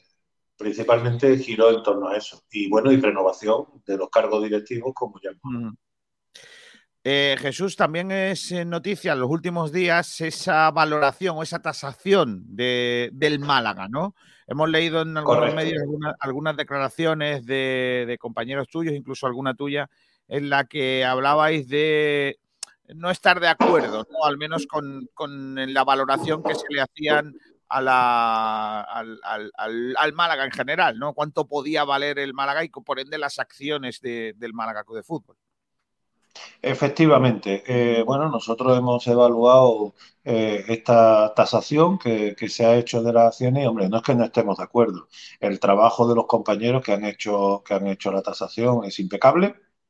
Eh, han hecho bueno pues una valoración eh, por los tres criterios distintos que se debe de hacer una, valoración de este estilo por los flujos de caja eh, por la media de la con el factor multiplicador de, las ventas y de las ventas de los últimos clubes que se han hecho y por el valor neto contable está por los tres criterios pero parte de una premisa que a nuestro criterio es falsa que el Málaga es un club de primera división circunstancialmente en segunda Desgraciadamente para todos los malaguistas y los que nos están escuchando y viendo lo saben, el Málaga hoy por hoy la realidad deportiva del Málaga es que es un club de segunda división. y, por tanto eh, nosotros no compartimos el primer criterio que establece en la valoración, que es el escenario de que el Málaga en uno o dos años va a ascender a la primera división. Si se da, enhorabuena a todos y efectivamente podríamos estar de acuerdo con esa valoración que hace, pero eh, yo eh, entendemos que, que habría que plantear otros dos escenarios posibles. Uno, que es la permanencia en segunda en dos, tres años, y otro incluso improbable, muy desgraciado e improbable, pero hay que contemplarlo para hacer una valoración seria de la remota posibilidad incluso de descenso a primera eh, nacional y, por tanto pues esa bajada de valor y después hacer una media de, la, de los tres escenarios de cara a una rigurosidad en la, en la tasación del valor de las acciones. Ese es nuestro criterio y, así se lo, se lo, hacemos ver a su señoría, como es lógico. Eh, guardándonos además el eh, guardándonos además la, la idea de, de, en un momento dado poder eh, hacer una tasación contradictoria por nuestra parte. Jesús, y mm, yo te pregunto, ¿habría algún interés de, imagino que por parte del juzgado no, pero ¿hay algún, le, viene bien al Málaga que las acciones valgan más? Vamos a ver, eh, ni bien ni mal. Eh, lo que hay que hacer es que tener un justiprecio y que las acciones sean el fiel reflejo del precio de mercado que tenga el club en estos momentos. Eh, y creemos que 45 millones de euros es un precio excesivo en nuestro criterio. nosotros, ¿qué más quisiéramos?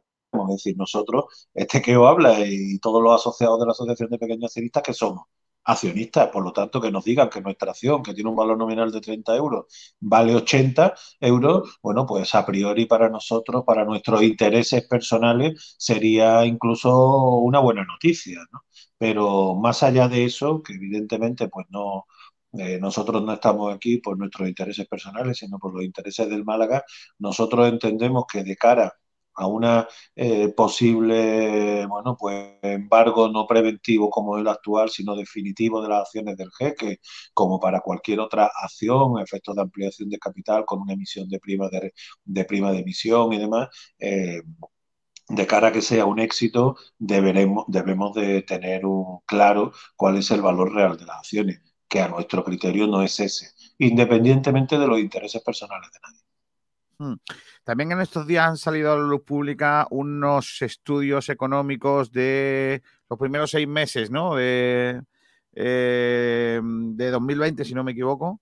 Eh, y en los que, bueno, el análisis dice que el Málaga es ya un club normal en lo económico, más o menos, resumido.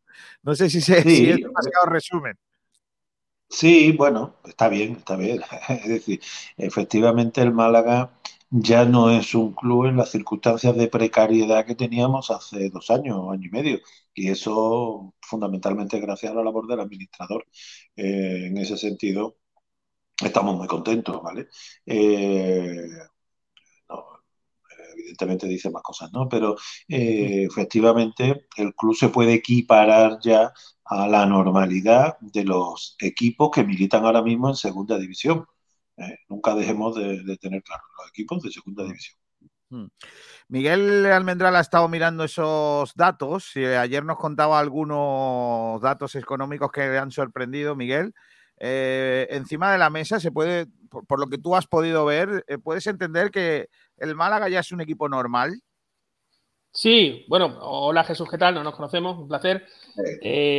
sí, en principio parece que sí. los datos eh, estoy de acuerdo en que el administrador ha hecho un, trabajo bastante interesante de reducción de, deuda. Además, ha tenido una toma de, decisiones. Entiendo que, que, auspiciado también por, por, eh, la jueza. Eh, sobre todo, el que más me interesa es que a la junta directiva anterior se, se le han quitado todas las prebendas que tenía, tanto sueldo como todo el asunto de, de las casas que incluso se estaban pagando eh, y, tal.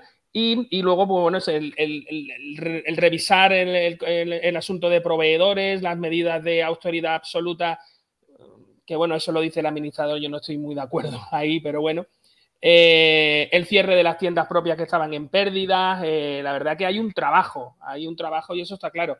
pero también hay alguna cuestión que me que, realmente me, choca y estoy de acuerdo con Jesús en que quizás el, el, valor del club no es el que se dice y que no se pueden coger criterios como eso de somos un club en primera, tal, es un poco autoengaño. La realidad de una valoración, entiendo yo, que tiene que ser la de, eh, la de hoy. Y incluso, eh, y en el informe viene eh, el asunto del COVID, bueno, pues está influyendo en una pérdida clara de, tal, hasta el punto de, de, que en el mismo informe viene deterioro del valor de inmovilizado, intangible deportivo, eh, y tal. Ya, ya se habla en ese mismo informe de que el Málaga está teniendo una depreciación. No sé, Jesús, si de ese informe podrías destacar alguna cosita más, aparte de lo que nos ha dicho Miguel, o si estás de acuerdo con lo que le ha comentado. No, básicamente sí, estoy de acuerdo con lo que, con lo que ha dicho, es decir, que creo que ha hecho un análisis certero. Eh, la realidad económica del Málaga es que no vale esos 45 millones y medio de euros, más quisiéramos nosotros, como he dicho, yo cifraría una media de entre 20 y 25 millones de euros, no más, ¿eh? a mi criterio, y lógicamente sin tener los datos actualizados que los tendremos a partir de, de que se celebre la asamblea del día 30 de diciembre. El día 30 de diciembre eh, se acercará 2022 y estaremos en un punto muy similar al que estábamos el año pasado, mejor económicamente, pero muy similar en cuanto a estructura del club. Eh, se pone encima de mesa en los últimos días, eh, Jesús, la, dificultad una vez más de que los Altani, no, no solo el jeque, sino sus hijos, declaren estará, que eso va a ser muy complicado. Y se abre un escenario que es que, que lo se ha comentado en algún momento que eh, la causa se pueda mm, alargar sin edie y que tengamos un administrador judicial también el sin edie. Eh, mm, no sé si es algo que tú plan, eh, mm, que, contemplas que pueda ocurrir. Hombre, yo espero quiero y deseo que eso no pase. Sin edie no. Que evidentemente el proceso es largo y ya lo, ya lo decíamos, ¿no? En esta onda, las primeras veces que, me llamaste, que esto iba para largo y que esto no era de una temporada. Había gente que hablaba, no, no, pues para el mercado de invierno ya habrá nuevo propietario, para el verano, no. Ya nosotros ya lo adelantábamos que esto iba a ir eh, muy lento y así está siendo.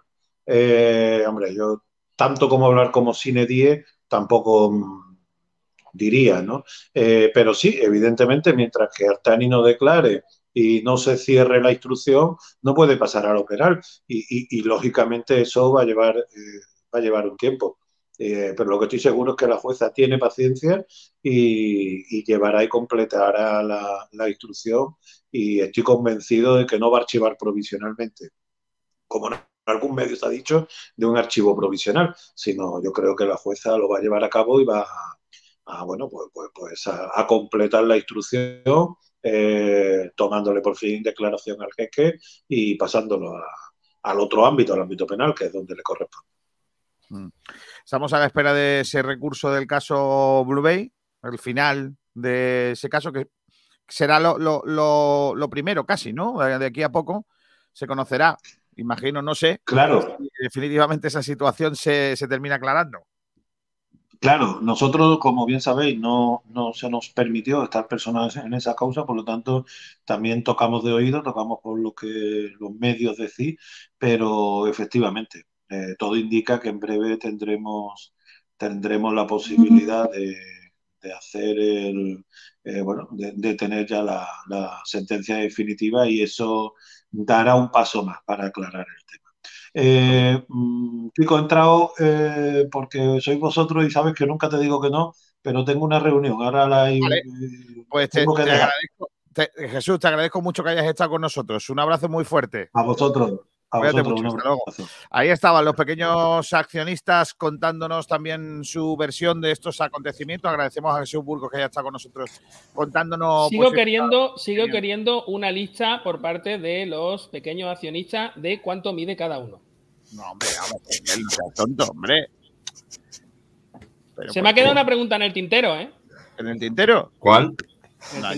ante claro, eh, sitios mejores que el Tintero. O sea, Nada, está bien, hombre. Bueno, ¿cuál es? y la dejamos pendiente ahí y tal, porque además la pregunta no, no, solo era para Jesús, sino también era para plantear. Eh, con arreglo a, la documentación esta que hay que, hemos visto y tal, eh, la pregunta era algo así. Eh, dado el bajo nivel de, bajo el, bajo nivel de, valoración de la propiedad industrial del Málaga Club de Fútbol, o sea, de la, de la, de la marca Málaga Club de Fútbol que está eh, en, los papeles. Puedes ir al grano. Y que es muy bajo.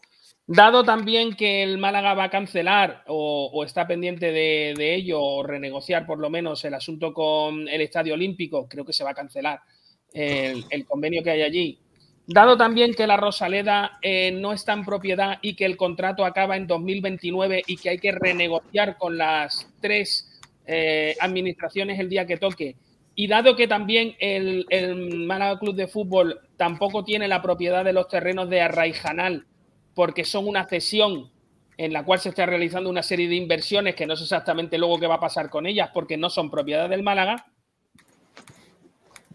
¿Cuánto vale el Málaga y qué se va a hacer para que valga más? Porque es que el Málaga, si miras los números, es que yo creo que ni 20 millones. Porque la plantilla además no vale eso. La pregunta es, ¿cuánto valdrá la plantilla en 2029? No sé, no, pero si el problema no es, valdrá según esté en segunda o en primera, o sea, me refiero, ahí hay una serie de conclusiones que se pueden sacar. De hecho, yo tengo una serie de conclusiones sacadas con el día que lo, hablemos, que lo hablemos, pero lo que os quiero decir es que el Málaga es un club en precario. La Rosaleda no es suya y el contrato se le acaba. Lo de Arraijanal no es suyo y se está invirtiendo en ello recursos y dinero cuando el equipo está penando por segunda división y, no hay. O sea, me refiero, no hay un plan. Está todo el mundo pensando a corto plazo. ¿Hay alguien que esté pensando a largo plazo? ¿Hay alguien que tenga un plan para que el Málaga tenga una, un estadio, un tal. Y por favor, que nadie me diga de Embóveda al Río, ¿eh? Pero la. la al Río no. No, las obras de la academia de, de La academia no es. Los terrenos no son del Málaga. ¿Pero de quiénes son? No. Los terrenos son una cesión, es que no lo sabíais, ¿no? Mm. el Málaga tiene unos terrenos en propiedad en el de esto que los ha, ha, cambiado por una cesión a 70 años, 75 creo, de los cuales quedan 71, una cesión de esos terrenos que nosotros muy posiblemente no lo veremos, que yo me moriré y el Málaga seguirá con la cesión de esos terrenos, una especie de alquiler, ¿vale? Pero esos terrenos son alquilados, no están en propiedad, no se pueden vender. Si la ciudad, por lo que sea, crece en esa dirección, toda la inversión que tú hayas hecho ahí se pierde, la ganan otros, no la ganas tú. ¿Entendéis lo que os digo? Málaga no tiene propiedades. yo me imagino que cuando llegue ese momento eh, veremos hasta dónde ha llegado el Málaga. como no, como decían en cómo conocía vuestra madre, que lo resuelvan el TED y el Marshall del futuro. Sí, pero la cosa, con lo que dice Miguel, y estoy de acuerdo, es que si es algo que en un futuro va a desaparecer y nosotros estamos diciendo que el Málaga tendría que tener más valor, ¿cómo puede superar ese valor? Es que no puede. Si es al revés, va a restar. El futuro. ¿Cuándo, ¿cuándo es el, el Málaga? ¿Cuándo ha valido más? Os lo pregunto. Con el Málaga de Champions. ¿Por qué? Porque estaba en Champions. No, aparte de porque estaba en Champions, ¿por qué? Porque sus activos, no, porque sus activos, que eran los jugadores, valían más, ¿no?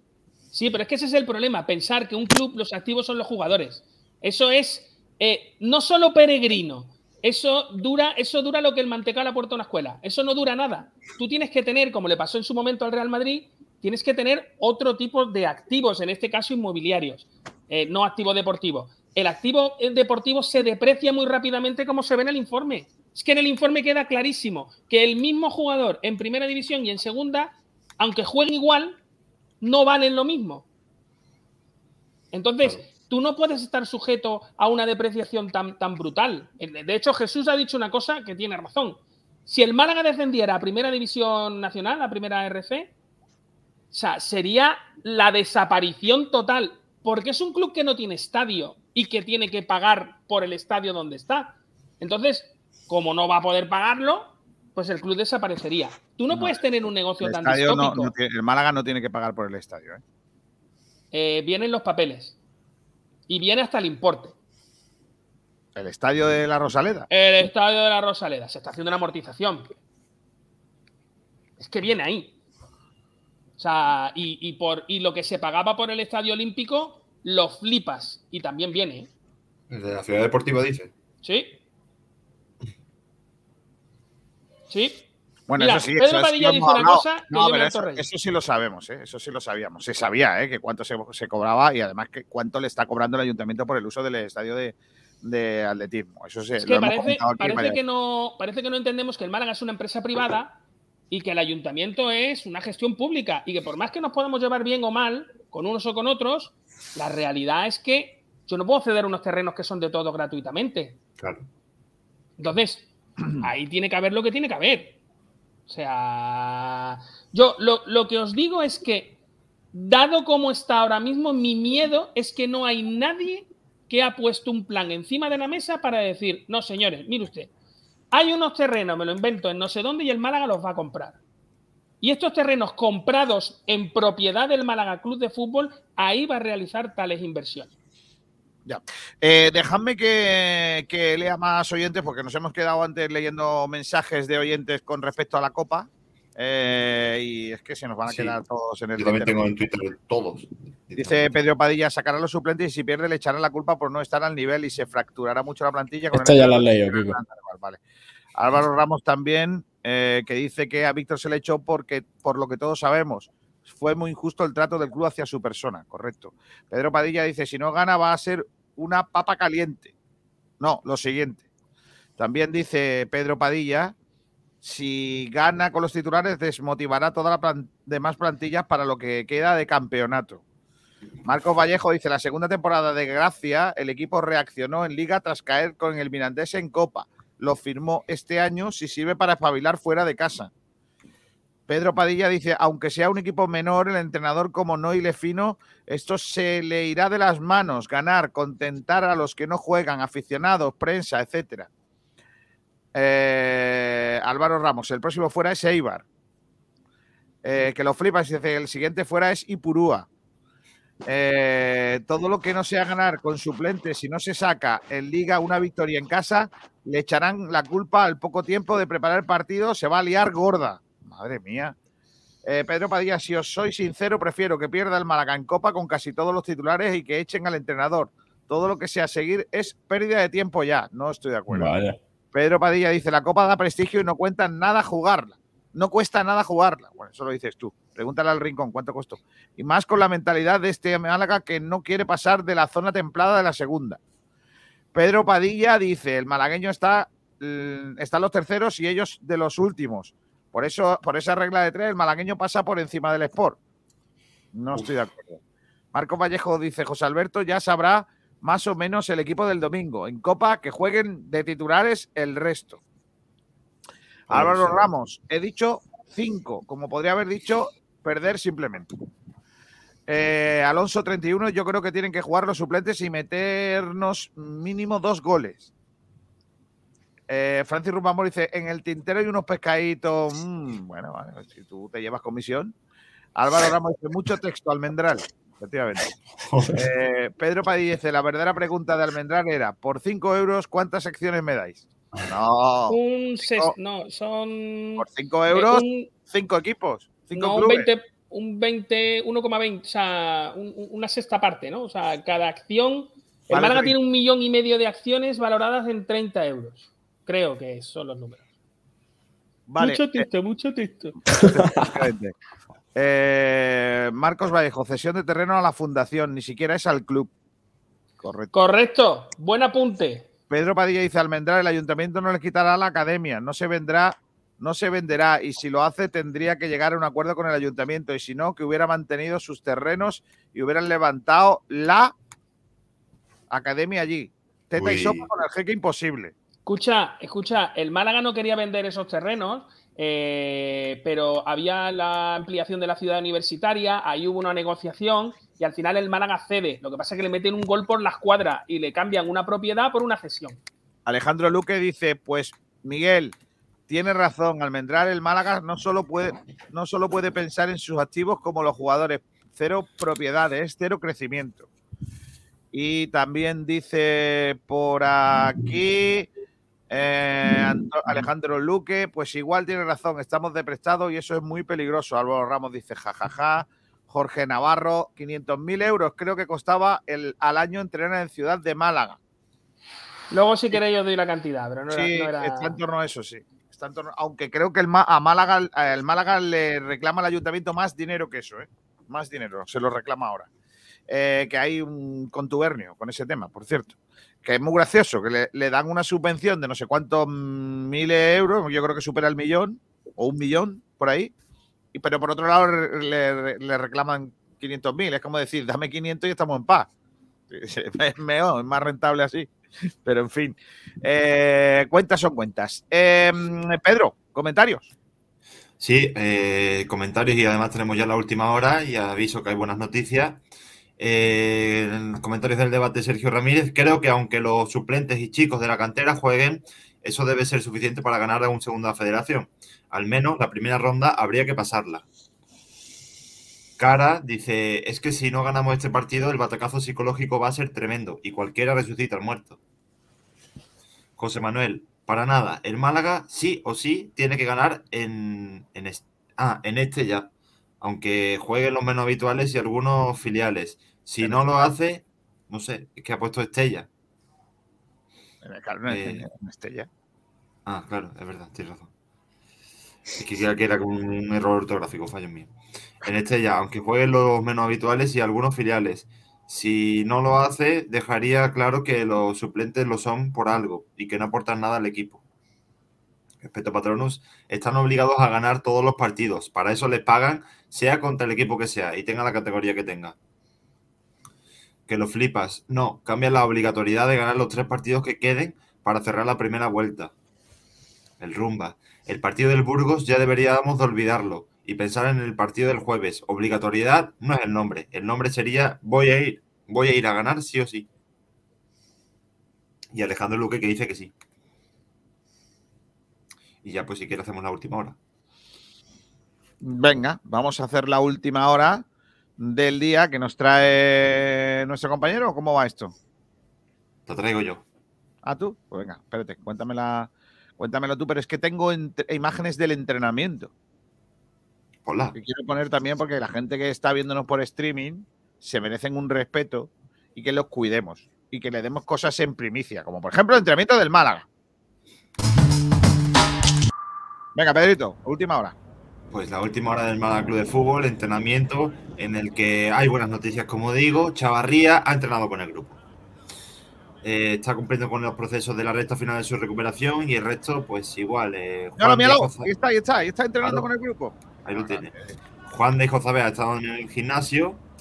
Kevin ha entrenado bien. O sea que en principio no tiene ningún nuevo golpe en el tobillo ni nada. Veremos a ver si juega en Copa. Eso por ahí. Luego, pues claro, aquí también eh, se está eh, anuncia que se está preparando lógicamente para los dos encuentros oficiales, primero de la Copa del Rey y luego el de la Morevieta. Además de todo esto, se han ejercitado los canteranos Dani Lorenzo, Andrés Caro, Musa y Haitán en la dinámica del primer equipo. Así que Dani Lorenzo, Andrés y Musa son las novedades, aunque ya estaban haciéndolo anteriormente. También en la galería del recinto eh, interiores eh, se han entrenado Luis Muñoz y Ramón, además de lo que hemos dicho, de Juan de y José La plantilla queda convocada también para una nueva sesión mañana miércoles en la federación y en la misma hora. Mira, mira Chavarría ahí en el rondito, ya robando balones. Tío más grande, eh. Me, ha puesto muy cachondo ver a Chavarría y, Roberto juntos, ¿eh? Me ha puesto. madre mía.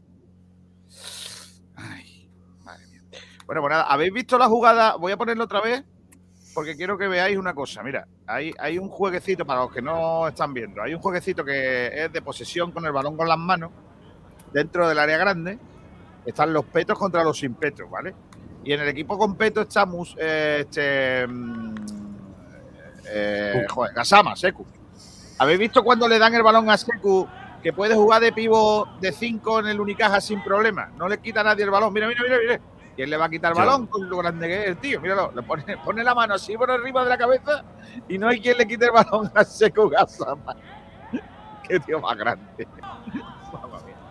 Bueno, pues eh, la última hora del Málaga Club de Fútbol con ese regreso de Chavarría a los entrenamientos con el grupo y que sin duda alguna es una buena noticia para todos. Rodríguez, tu carpintería de aluminio al mejor precio, te ha ofrecido la última hora del Málaga Club de Fútbol. Los mejores forjados, rejas, puertas y ventanas y a los mejores precios en talleres metálicos Diego Rodríguez. Calidad y servicio con unos precios inigualables. Somos especialistas en ventanas, mamparas de baño y de oficina, rejas, puertas, barandillas. Pide presupuestos sin compromiso. Los teléfonos 952 30 85 86 o 639 01 18 30. Te esperamos en calle Navia número 21, Polígono San Alberto en la zona de Carlinda. Talleres metálicos Diego Rodríguez. Tradición familiar de padre a hijo con más de 50 años de experiencia.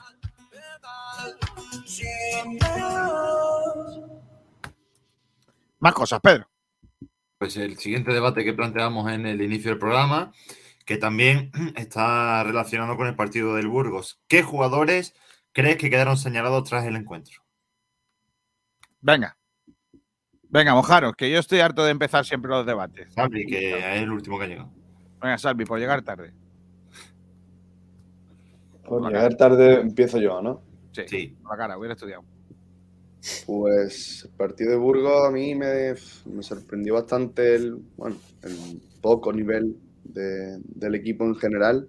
Si tengo que, que señalar a alguien, pues, que fue un partido muy malo de todos. No te podría decir. Paulino no me gustó cómo jugó. Por señalar alguno, pero pero en general el equipo.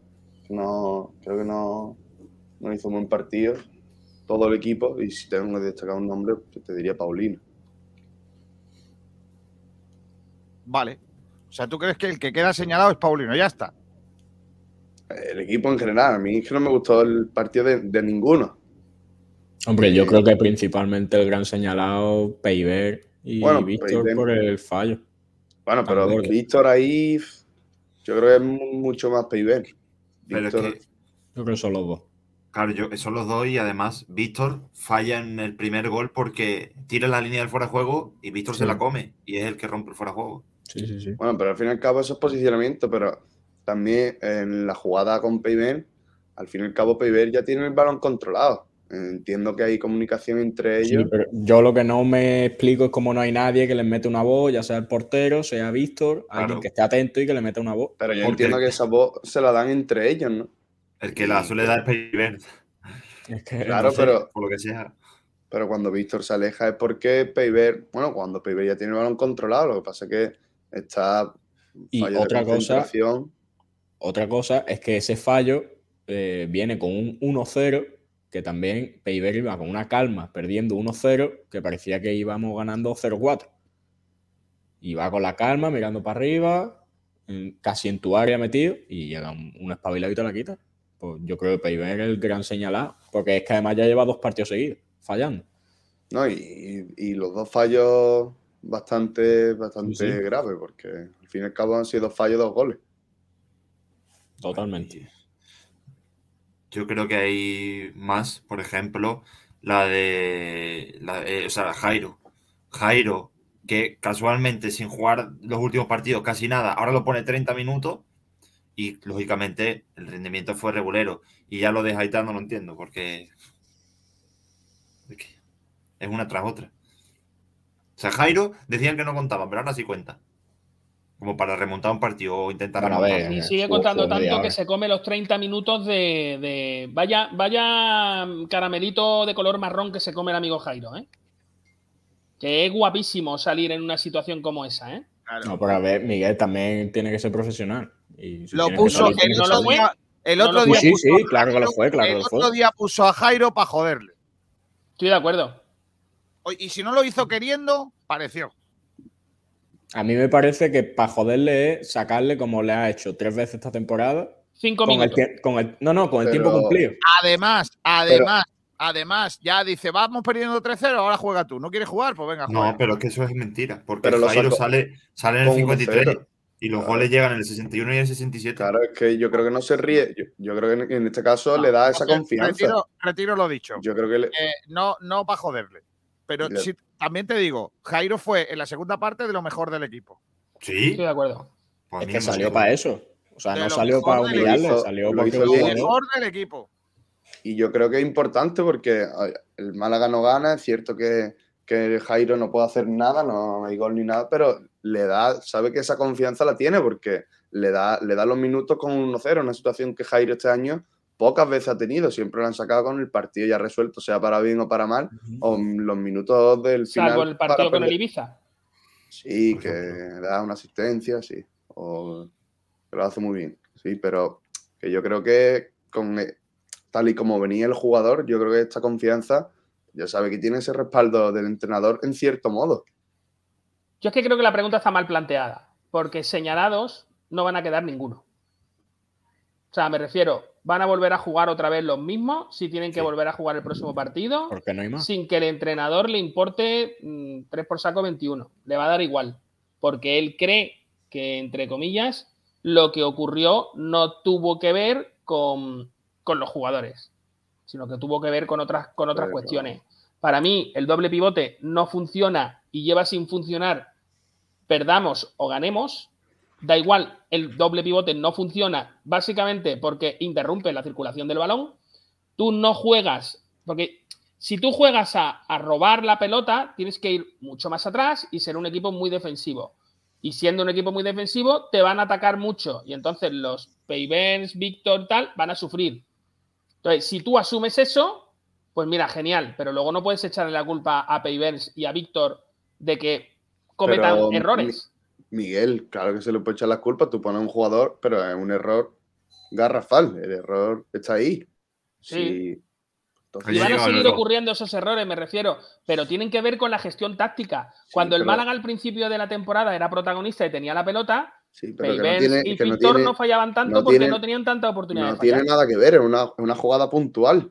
Es una jugada aislada en la que se comete un error enorme, que vale un gol, igual que la del pecho del otro día, que regala otro gol que al, final Igual que la mano que hace Víctor el otro día también, igual que, me refiero, cuando tú les des muchas opciones a determinados jugadores para que fallen. Pero no, es lo, mismo, no es lo mismo esa mano que, la pérdida de balón que hace Piber hoy, el otro día, que es falta de concentración, y, la cesión con el pecho, que vale, un gol para la palma. Pero el otro día también, que se mete por medio el jugador contrario y mete el gol. O sea, me refiero, vuelvo a repetir que si tú sigues dando opciones a los jugadores, a estos jugadores de tener la pelota y de jugar, eh, se equivocarán y errarán. Pero creo que no tiene nada que ver. Tú puedes jugar la pelota y a ti, y tú no puedes tener un, mal. Bueno, no puedes, lógicamente puedes, pero ahí es cuando se, digamos, se señala al jugador. Cuando tú pierdes la pelota a, un metro de tu área y dejas a un jugador solo contra el portero. Vale, pero Salvi, lo que estoy diciendo es eso. Lo que estoy diciendo, pero los, errores, los errores son siempre errores, me refiero.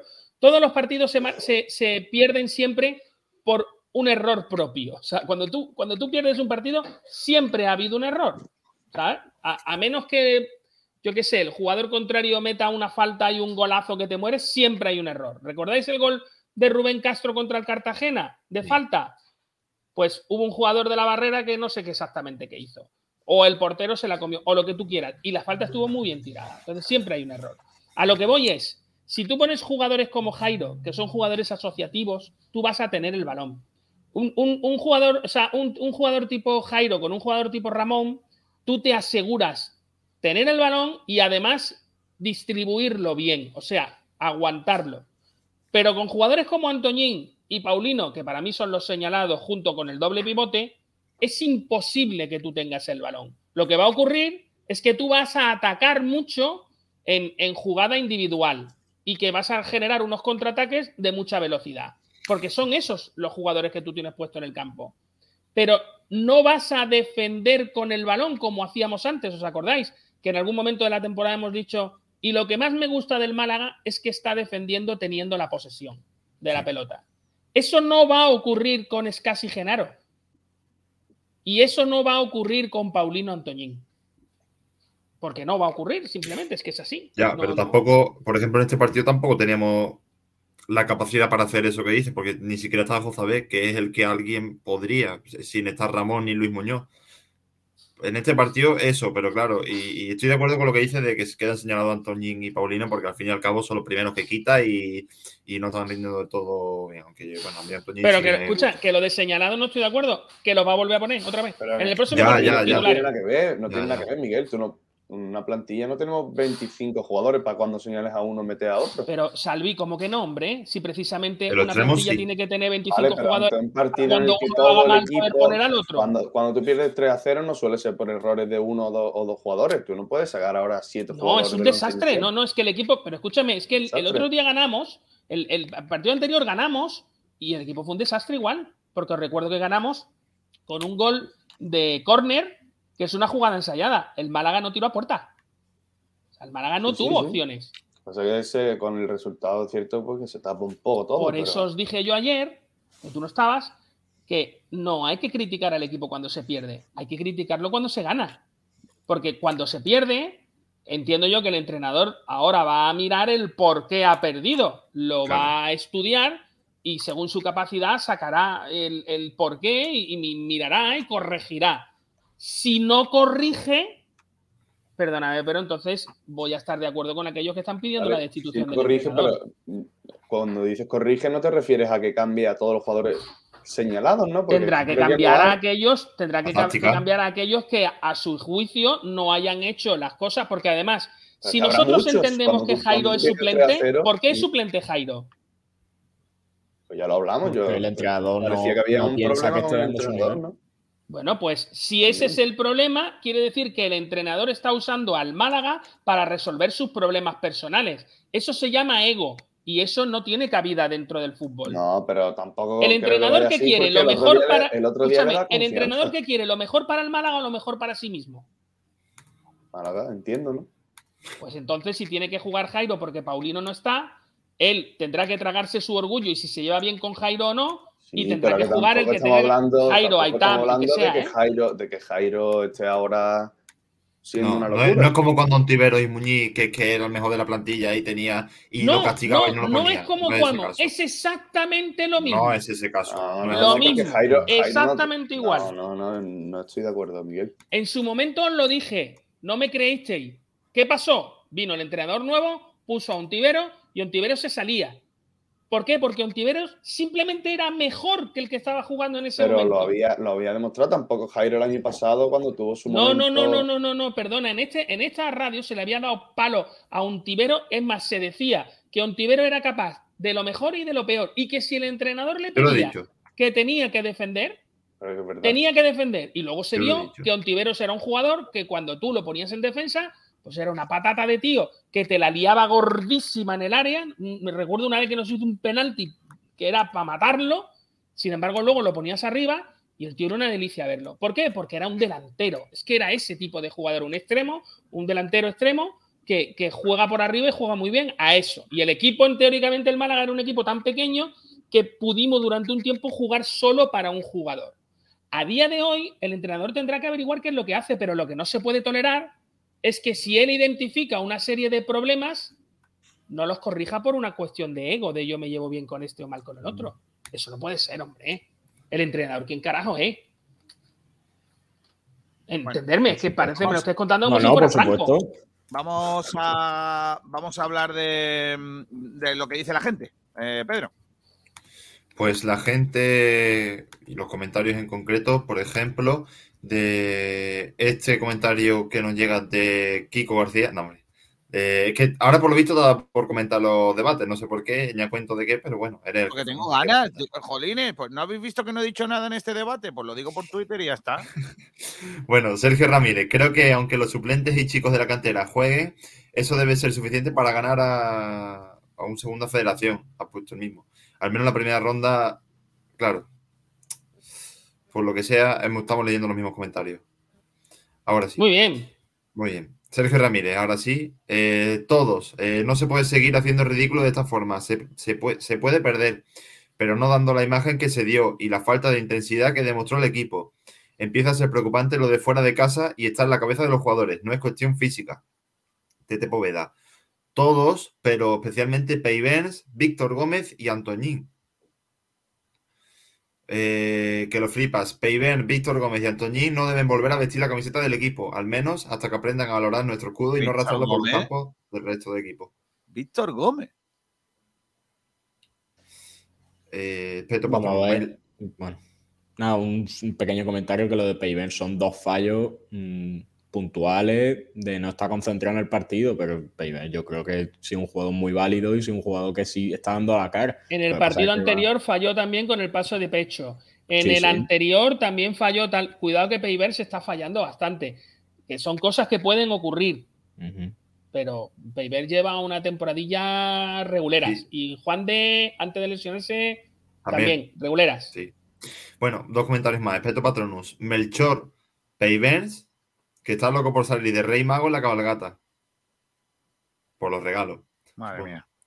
Alejandro Luque, Gasama, Antoñín y pone aquí Libán. Libán. ¿Quién es Libán? El Libán. claro. Eso es como Anca, ¿no? Claro. Voy a Anca Libán. Es que no sé a quién se refiere. No sé. Pero bueno, Antoñín y alguien más para, para él. Antoñín Casaba y otro. No sé, no se me ocurre nada, ¿eh? El Iván. Sí, pero que Iván. Calero. Calero.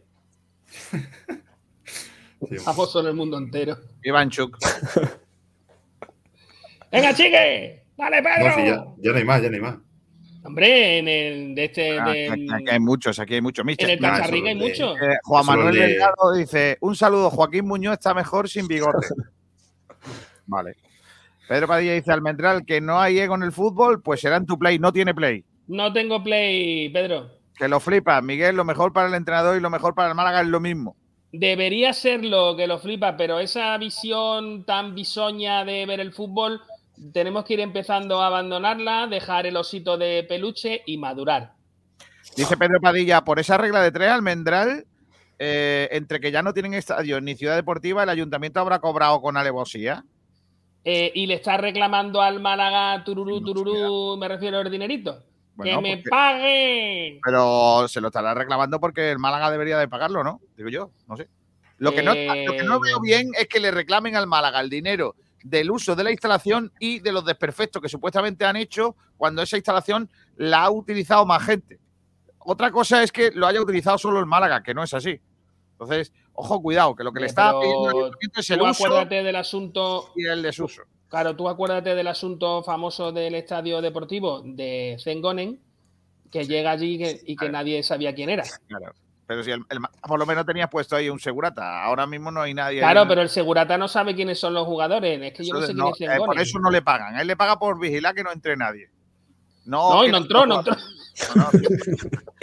tú, no que ser el cuerpo técnico, porque vino ya a decir que si este señor juega con nosotros. ¿Quién es Fengonen? Correcto. Como siga así a Chavarría, que lo pongan en los tornos de la entrada, que algo hará. En esta liga difícil lo veo que haga algo. No, hombre, no, no, hombre, no. Pero Pedro, yo creo que Chavarría es el fichaje. ¿eh? Aquí está el Pedro, el otro Pedro, Antonio. Antonio no sé quién es de los dos el más faltoso. Dice, la copa está guapa, señores, y a partido único más perita todavía. Hasta dónde lleguemos, pero con una un primera, sea cual sea, nos vacunan. Y para casita. Parte negativa, cansancio y lesiones. Es imposible leerlos. Me da igual, me representa. Dice Pedro Padilla, contra el Burgos señalado todos y retratado el entrenador. Marco Vallejo, en Burgos solo se salvó el porterín. Que se comió tres. Antonio Padilla, primo, ¿qué razón tienes, Pedro? Antonio Padilla, sí que todos en líneas generales hicieron el ridículo, solo Kevin me gustó y Brandon, no estoy de acuerdo. Antonio Padilla dice, Haitán tiene que jugar más minutos, muchos más.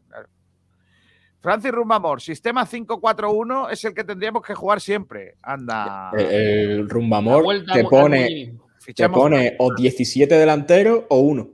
No tiene, él no tiene, no tiene punto medio. Correcto. Sí, pero luego dice 4 0 Mejor se refiere a un portero, cuatro defensas y cinco puntas. Yo veo mejor cinco porteros. Gonen. Dice Juan Manuel Delgado, señalados tiene José Alberto a la afición. Lo único que le agradece que cuando jugamos fuera siempre es un uno en la quiniela. Madre mía. Juan Manuel Delgado sigue. Para echar quinielas es el mejor entrenador que ha tenido el Málaga con diferencia. No estoy de acuerdo. Que lo flipa, dicen Miguel, lo mejor para el entrenador. Ah, bueno, eso ya lo hemos leído. Que me queda. Yo os hago una pregunta. Un saludo a Joaquín Muñoz, está mejor sin bigote. Ah, vale. ¿Quién es Joaquín Muñoz? Salvi. ¿Salvi es Joaquín Muñoz? Salvi que tiene un aire, tío. Cuando, cuando tenía yo bigote, hombre, yo antes. el Villarreal ha dicho que nos paga cuando ganemos fuera. Perita sería que el Málaga jugara con los titulares y perdiera la rueda de prensa y lo que viene después a ver cómo lo justifican. Eh, eh, en esa línea, escuchadme, ¿vosotros veis en algún momento que en, el, en, ese momento en el que se van los jugadores allí al lado de la grada, a saltar y allí... ¿Veis en algún momento allí al entrenador? No, nunca va, nunca va. Nunca allí, no, no lo veis. No, pero yo no lo veo porque por nada en especial, sino por porque no es protagonista, ya está. No me lo imagino con un megáfono tampoco. ¿eh? Pero ¿acordáis en su momento el partido del Deportivo que Víctor también estaba? Sí. Pero, es, un caso, es un caso especial. es un caso especial porque era el último partido de liga, es otra cosa. en un partido, el último partido de liga, ¿lo veían entrenando allí? Sí, están metidos Depende de cómo quedemos. Claro. Hombre, yo lo vería, pero solo si es, si es un si es una cuestión. Mañana habla José Alberto. Mañana habla. Sí. Venga, ¿y qué tengo que hacer para no escucharlo? Mira, atención, ¿eh? Es que no quiero putear a los pobres de prensa, hombre. Nuestro entrenador José Alberto López comparecerá mañana ante los medios en la previa del partido contra el Burgos, correspondiente a la primera ronda eliminatoria de la Copa del Rey ante el Peñaspor. Ahora lo entiendo. ¿Eh? ¿Qué entiendes? No entiendo nada. Comparecerá mañana ante los medios en la previa del partido contra el Burgos, correspondiente a la primera ronda eliminatoria de la Copa de Su Majestad el Rey ante el Peñaspor. No entiendo nada. ¿Pero qué pasa? no porque no tiene sentido. ¿Cómo va, a hablar previa del Burgos? Previa del Burgos, pero corresponde a la, a la primera ronda eliminatoria de la Copa del Rey frente al Peñaspor. Porque lo del Burgos no está superado, Kiko. ¿No, creéis, se nota. ¿No creéis que igual se ha equivocado de partido y tiró la copa en Burgos? dice, coño, ¿yo qué tenía que perder? ¿El partido de Copa o el de Liga? Venga, Jairo, a jugar, Jairo. vamos a poner los menos habituales, ¿no? Vamos a ver Secu, Antoñín, todos estos, ¿no? Y ni ahí juega Dani Barrio. Hombre, yo creo que contra el Peñaspor sí jugará Dani Barrio. No, hombre, es que si no juega. Espérate, que yo creo que. En las instalaciones de la Federación Malagueña, ¿eh? no en el estadio de la Rosalía. O sea, en ese sitio del que están, pero que se van ya no han arreglado. No, bueno, la, Federación Malagueña está alquilada. Ah, no, la Federación, vale. ¿Y allí no, allí no pagamos? No, hombre, no. El Estadio Olímpico sí pagamos. Posiblemente pague yo más por ir para allá. Oye, tengo que decir en favor de los chicos de prensa del Málaga que esto le puede pasar a cualquiera, ¿eh? Claro, pero que se han equivocado Burgos con Peñaspor, ya está, tampoco no pasa nada. hombre, no, no ha pasado nada. hombre, que no lo han superado se les ha notado. Que no, Miguel. o sea, me refiero que hay que mandarle un psicólogo, se le manda. Que no. O sea, que están los chavales. Además, yo me lo imagino. O sea, estarán escribiendo. O sea, imaginaron el papel. Miguel, ya está. Y mientras que están escribiendo así con el papel, le van cayendo las lágrimas. Nada, y, en Nada, voy a cortar. Donde pone Burgo. ya está. Hay dos lagrimones. Ya está. Venga, sigue, sigue. Voy a cortar. Te voy a dejar el micro como lo de los, el programa de 60 segundos. joder, si en este programa es muy fácil hacerlo. Hombre, que sirve. Mira. Los, los muchachos. un error lo tiene cualquiera. Adiós. que no pasa nada. Que ya está. El mejor escriba hace un borrón. Y dale, además que yo lo he, lo he dicho por un poco de risa, de por el jijija. No, no, no, hay problema. Grave. Y, mm, más grave es lo que hizo el otro que le regaló todo el dinero al Villarreal. Eh, eso sí, eso sí que es bravo. Mire, tú ves, eso es. Pero, y, no, y lo peor es eso que nos reímos igual, que es lo peor. Estaba tres despachos más para allá. Claro que sí. Eh, dice. A ver, que tengo por aquí. Aquí este, ¿no? Que me falta. dice Pedro Padilla. Eso mismo. Eso mismo, caso especial que le hagan fiesta si logran algo especial y ni una triste victoria por la mínima, que sean serios aficionados organizados. Eh, Jairo juega la presidenta. Jairo juega, la presidenta del Peña Sport le ha dado ya las llaves del campo y la llave del wifi. Madre mía, la clave del wifi. Madre mía. Escucha, va a ser va a ser llavero de Jairo ya como la llave del sereno, ¿sabes? Eh, ustedes no saben lo que es. Siempre. Pues vamos a ir, lo sabemos. Sí, vamos, vamos, vamos. Hombre, no, pero que está por aquí Álvaro, a ver si vamos a cortar. Que eh, tenemos algo esperando 10 minutos. me están mandando unos datos aquí antes de despediros, ¿vale? Eh, que es que me he quedado, porque de repente leo que es, eh, es trending topic en España Bárbara Rey. Ojo, ¿eh? Sí. Bárbara Rey. Voy a, voy a leeros el titular porque creo que lo merece, ¿vale? Escucha, no me vaya a hacer spoiler de Masterchef, que no lo he visto, ¿eh? No, no, no, no. Ah, ¿no lo has visto? Mal hecho. Bárbara Rey ya salió, salió hace mucho tiempo de Masterchef. Em, titular de la prensa del día de hoy. Atención. Por lo que sea. Los papeles de, de Villarejo revelan que Aznar pidió al IBEX comprar el silencio de Bárbara Rey sobre Juan Carlos I. El vicepresidente de Repsol confesó que Aznar reclamó pagar a la actriz 1,8 millones de euros y Telefónica y el Santander una cantidad similar. Madre mía. Yo no sé, Villarejo, esto si al final son dos papeles inventados o no, pero está guapo. Yo lo que os digo es que tal y como está redactada la pseudonoticia, es, eso no hay por dónde cogerlo. O sea, Aznar llamó al IBEX, que es un índice de 35 empresas. Claro. ¿Qué va a llamar a 35? Y le ha pedido 1.800.000 cada una. La noticia, según esto, lo da una cosa que se llama el periódico de España. ¿Pero el periódico de España o el periódico de España? Increíble, hombre. 300 millones de pesetas en seis años le pidió, supuestamente, según estos papeles, José María Aznar, para pagarle a Bárbara Rey por el silencio. De los corderos. También que la tenían DVD y, sale, aquí, sale aquí escrito a mano, escrito a mano lo de eso, ¿vale? O sea, en una servilleta y pone, páguese 1,8 millones, no sé qué. Eso, escúchame, ya te digo yo que no hacía nada que ha sido Florentino que fichaba así. Dice, una servilleta Bárbara Rey, lo contrario al Málaga. Ganaba mucho cuando va fuera de casa.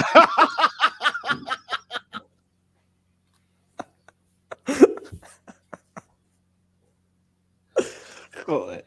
Que vengan los de igualdad, por favor. Oh. Ay, madre mía. Sois tontos, ¿eh? de verdad. Oyentes también, ¿eh? No podéis decir esas cosas que yo no me puedo reír.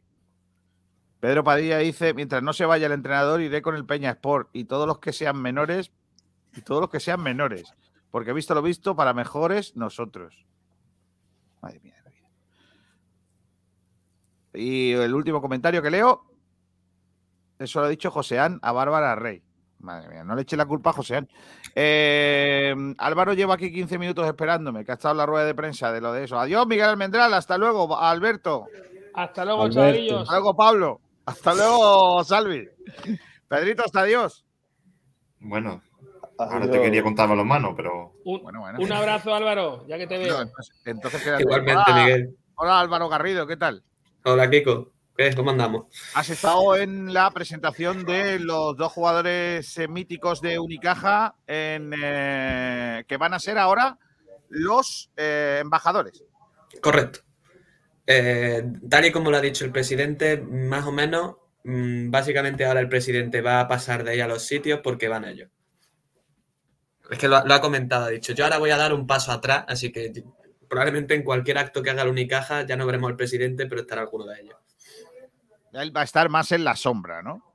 Sí, eso. todo por detrás, los siglos. No, hombre, la verdad es que por lo menos aquí se ha apuntado un tanto, ¿no? Porque Carlos y Bernie han venido elogiándole un montón de que gracias, de que antes no, no había tanta sintonía con el equipo y en estos últimos meses se están portando muy bien y se está recuperando. O sea, está, por lo menos lo ha hecho bien porque así ya se ha ganado el, el afecto de los dos jugadores más importantes de la historia, ¿no? Así tienen más, más hechos y, el, girito de lo que yo decía al principio, ¿no? El acercamiento hacia los jugadores del, del, club de siempre, ¿no? A la, gente que quiere el pueblo, ¿no? Al final, ser un poquito más ese guiño a la afición, ¿no?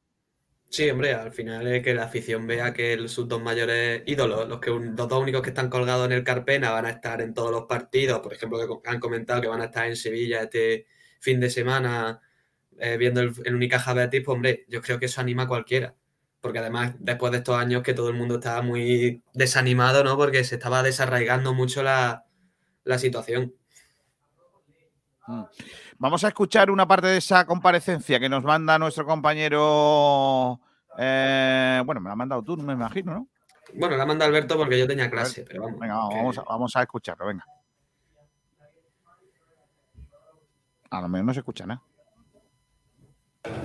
Muchas gracias a todos por venir. Para mí es un día especialmente ilusionante el poder sentarme aquí ante vosotros.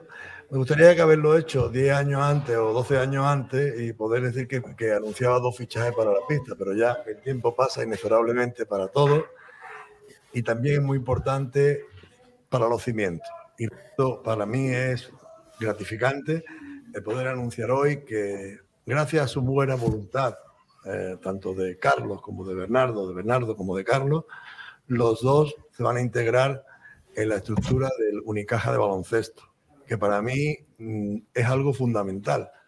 Ellos van a regar eh, toda el concepto, eh, la filosofía, el, futuro que quiere este club. ¿no? Nosotros venimos desde un club formado desde la cantera, ellos han sido los valores más importantes porque desde la cantera han llegado a lo máximo en el baloncesto nacional.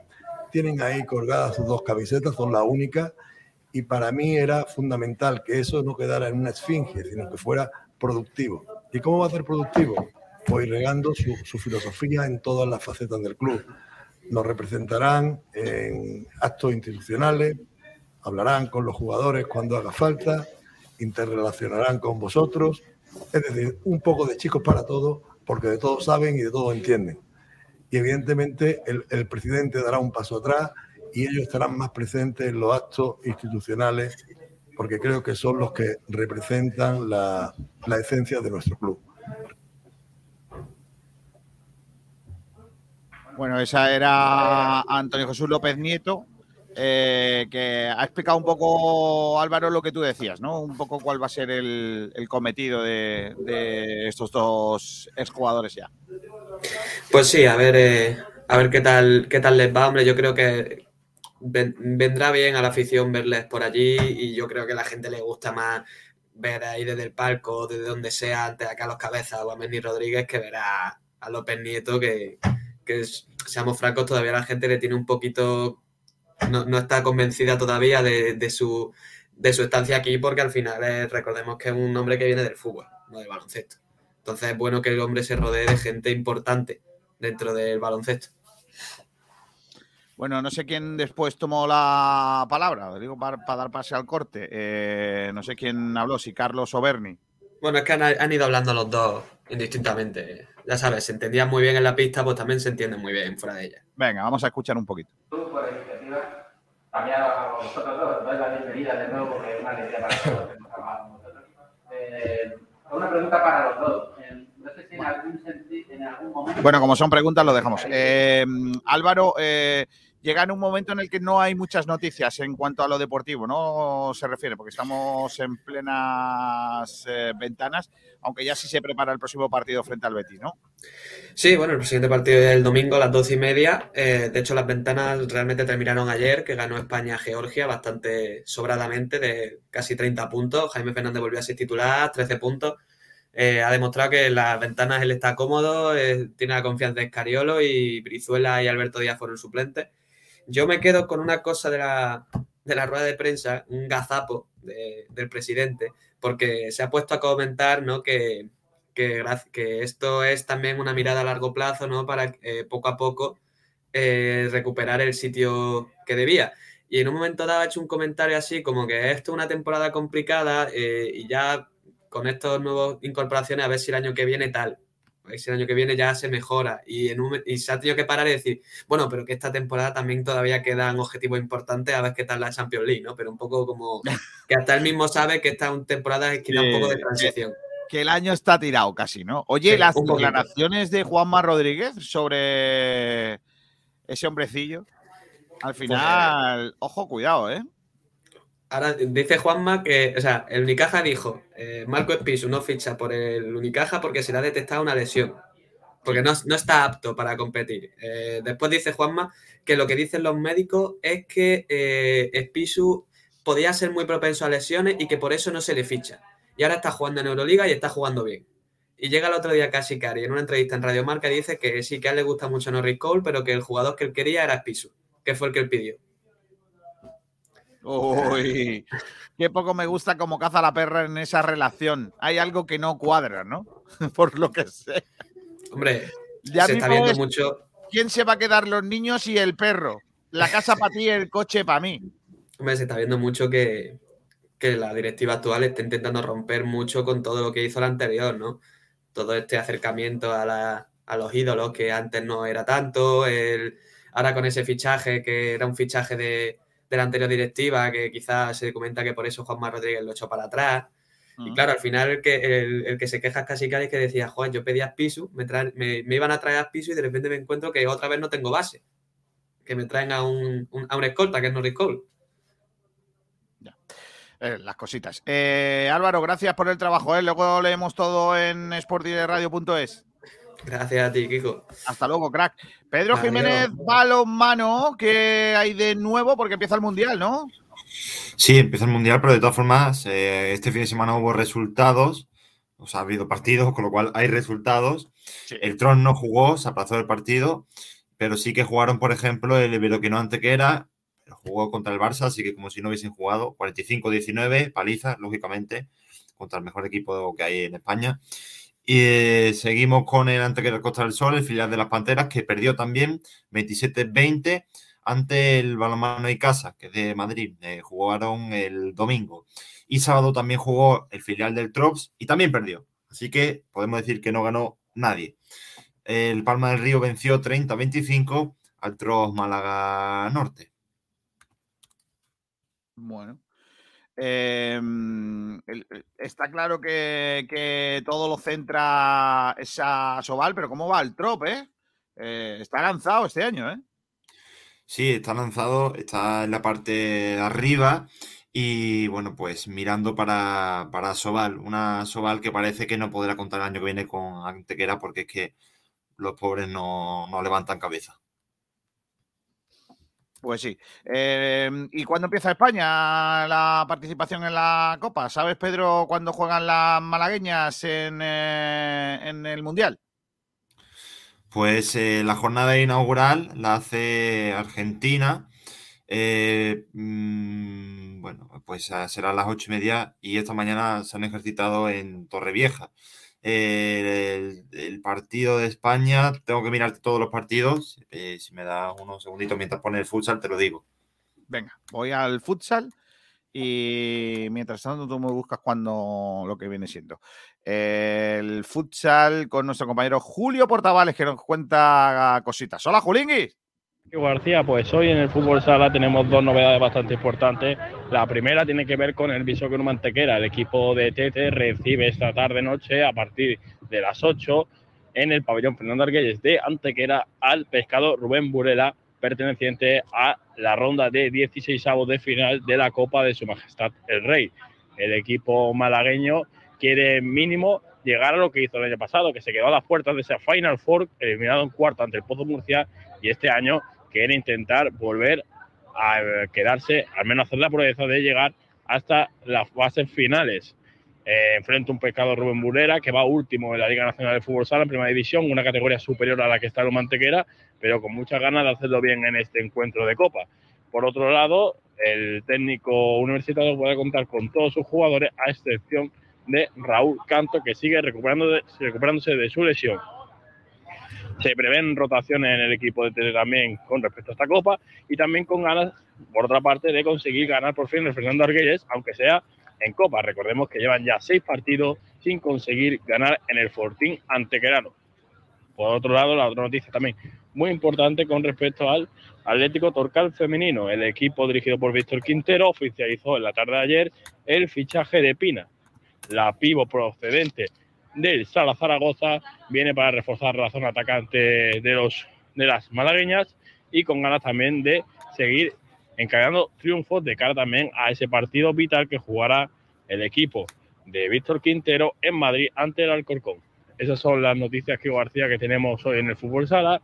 Nos despedimos y mañana nos vemos con otras noticias nuevas del Fútbol Sala malagueño. Un saludo y hasta la próxima. Gracias, Julito. Ahora sí, Pedro, ¿cuándo juega España? Pues eh, juega el viernes ante Eslovaquia a las nueve y cuarto, luego también sábado ante Polonia a las seis y por último ante Alemania a la una, el domingo. Bueno, que tiene presencia de Costa. A ver, las nuestras, claro que sí.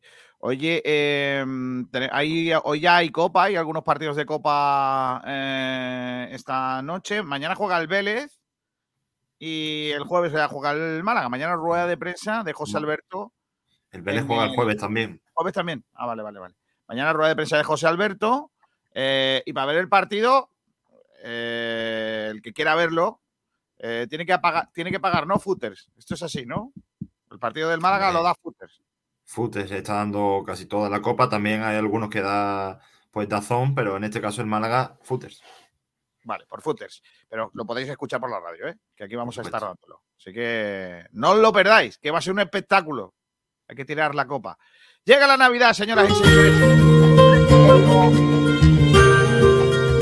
Con arte. Gente de mi pueblo con arte. Con arte de verdad como los hermanos Ortigosa, que han grabado un vídeo en uno de mis sitios favoritos de mi pueblo, el Bulse. Un sitio guapo para tomar alguna copita y también para comer bien. Grabado un videoclip chulísimo para el villancico y que ha compuesto Alberto Zumaquero, que es el mismo que ha compuesto la sintonía de Blanquiazules. ¿Te has dado cuenta? Que nosotros tenemos aquí mucha calidad, Pedrito, ¿eh? eh no te creas tú que aquí nosotros nos compramos las sintonías cualquiera, ¿eh? Nos la compone el gran Pati Rumbamor, Alberto Zumaquero. Claro, Así que fíjate que bien. Por eso terminamos. Adiós, Pedrito. Adiós. Adiós a todos. Gente de mi pueblo buena, Ortigosa.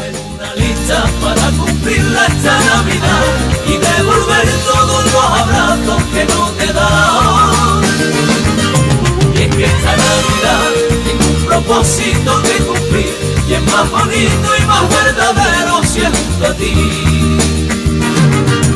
Voy a hacer una lista para cumplirla esta Navidad y devolver todos los abrazos que no te dan. Y que esta Navidad tiene un propósito que cumplir y es más bonito y más verdadero si es junto a ti.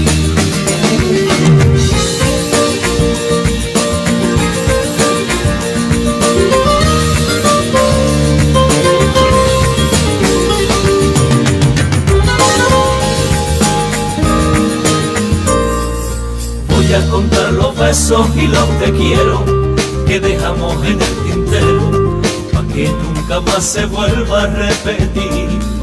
Voy a contar también que cuando brindemos al llegar el año nuevo, sonriamos por lo que está por venir. Voy a escribir en ella que nuestras penas, cuando llegue noche buena, la dejemos en un rincón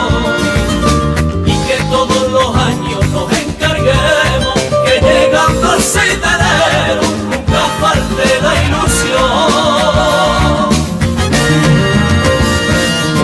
Voy a hacer una lista para cumplirla esta Navidad y devolver todos los abrazos que no te dan.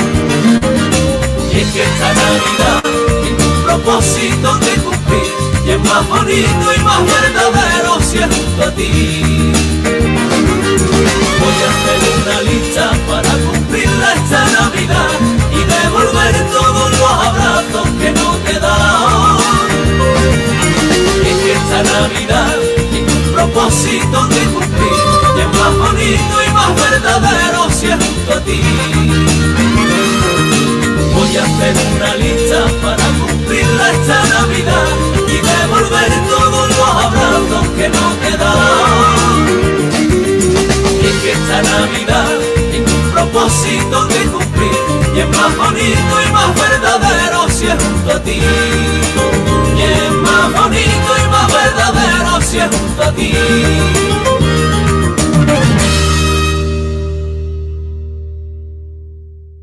¿Te apasionan las motos? En Motos Oreil encontrarás las últimas novedades del mercado en todo tipo de vehículos, coches, motos y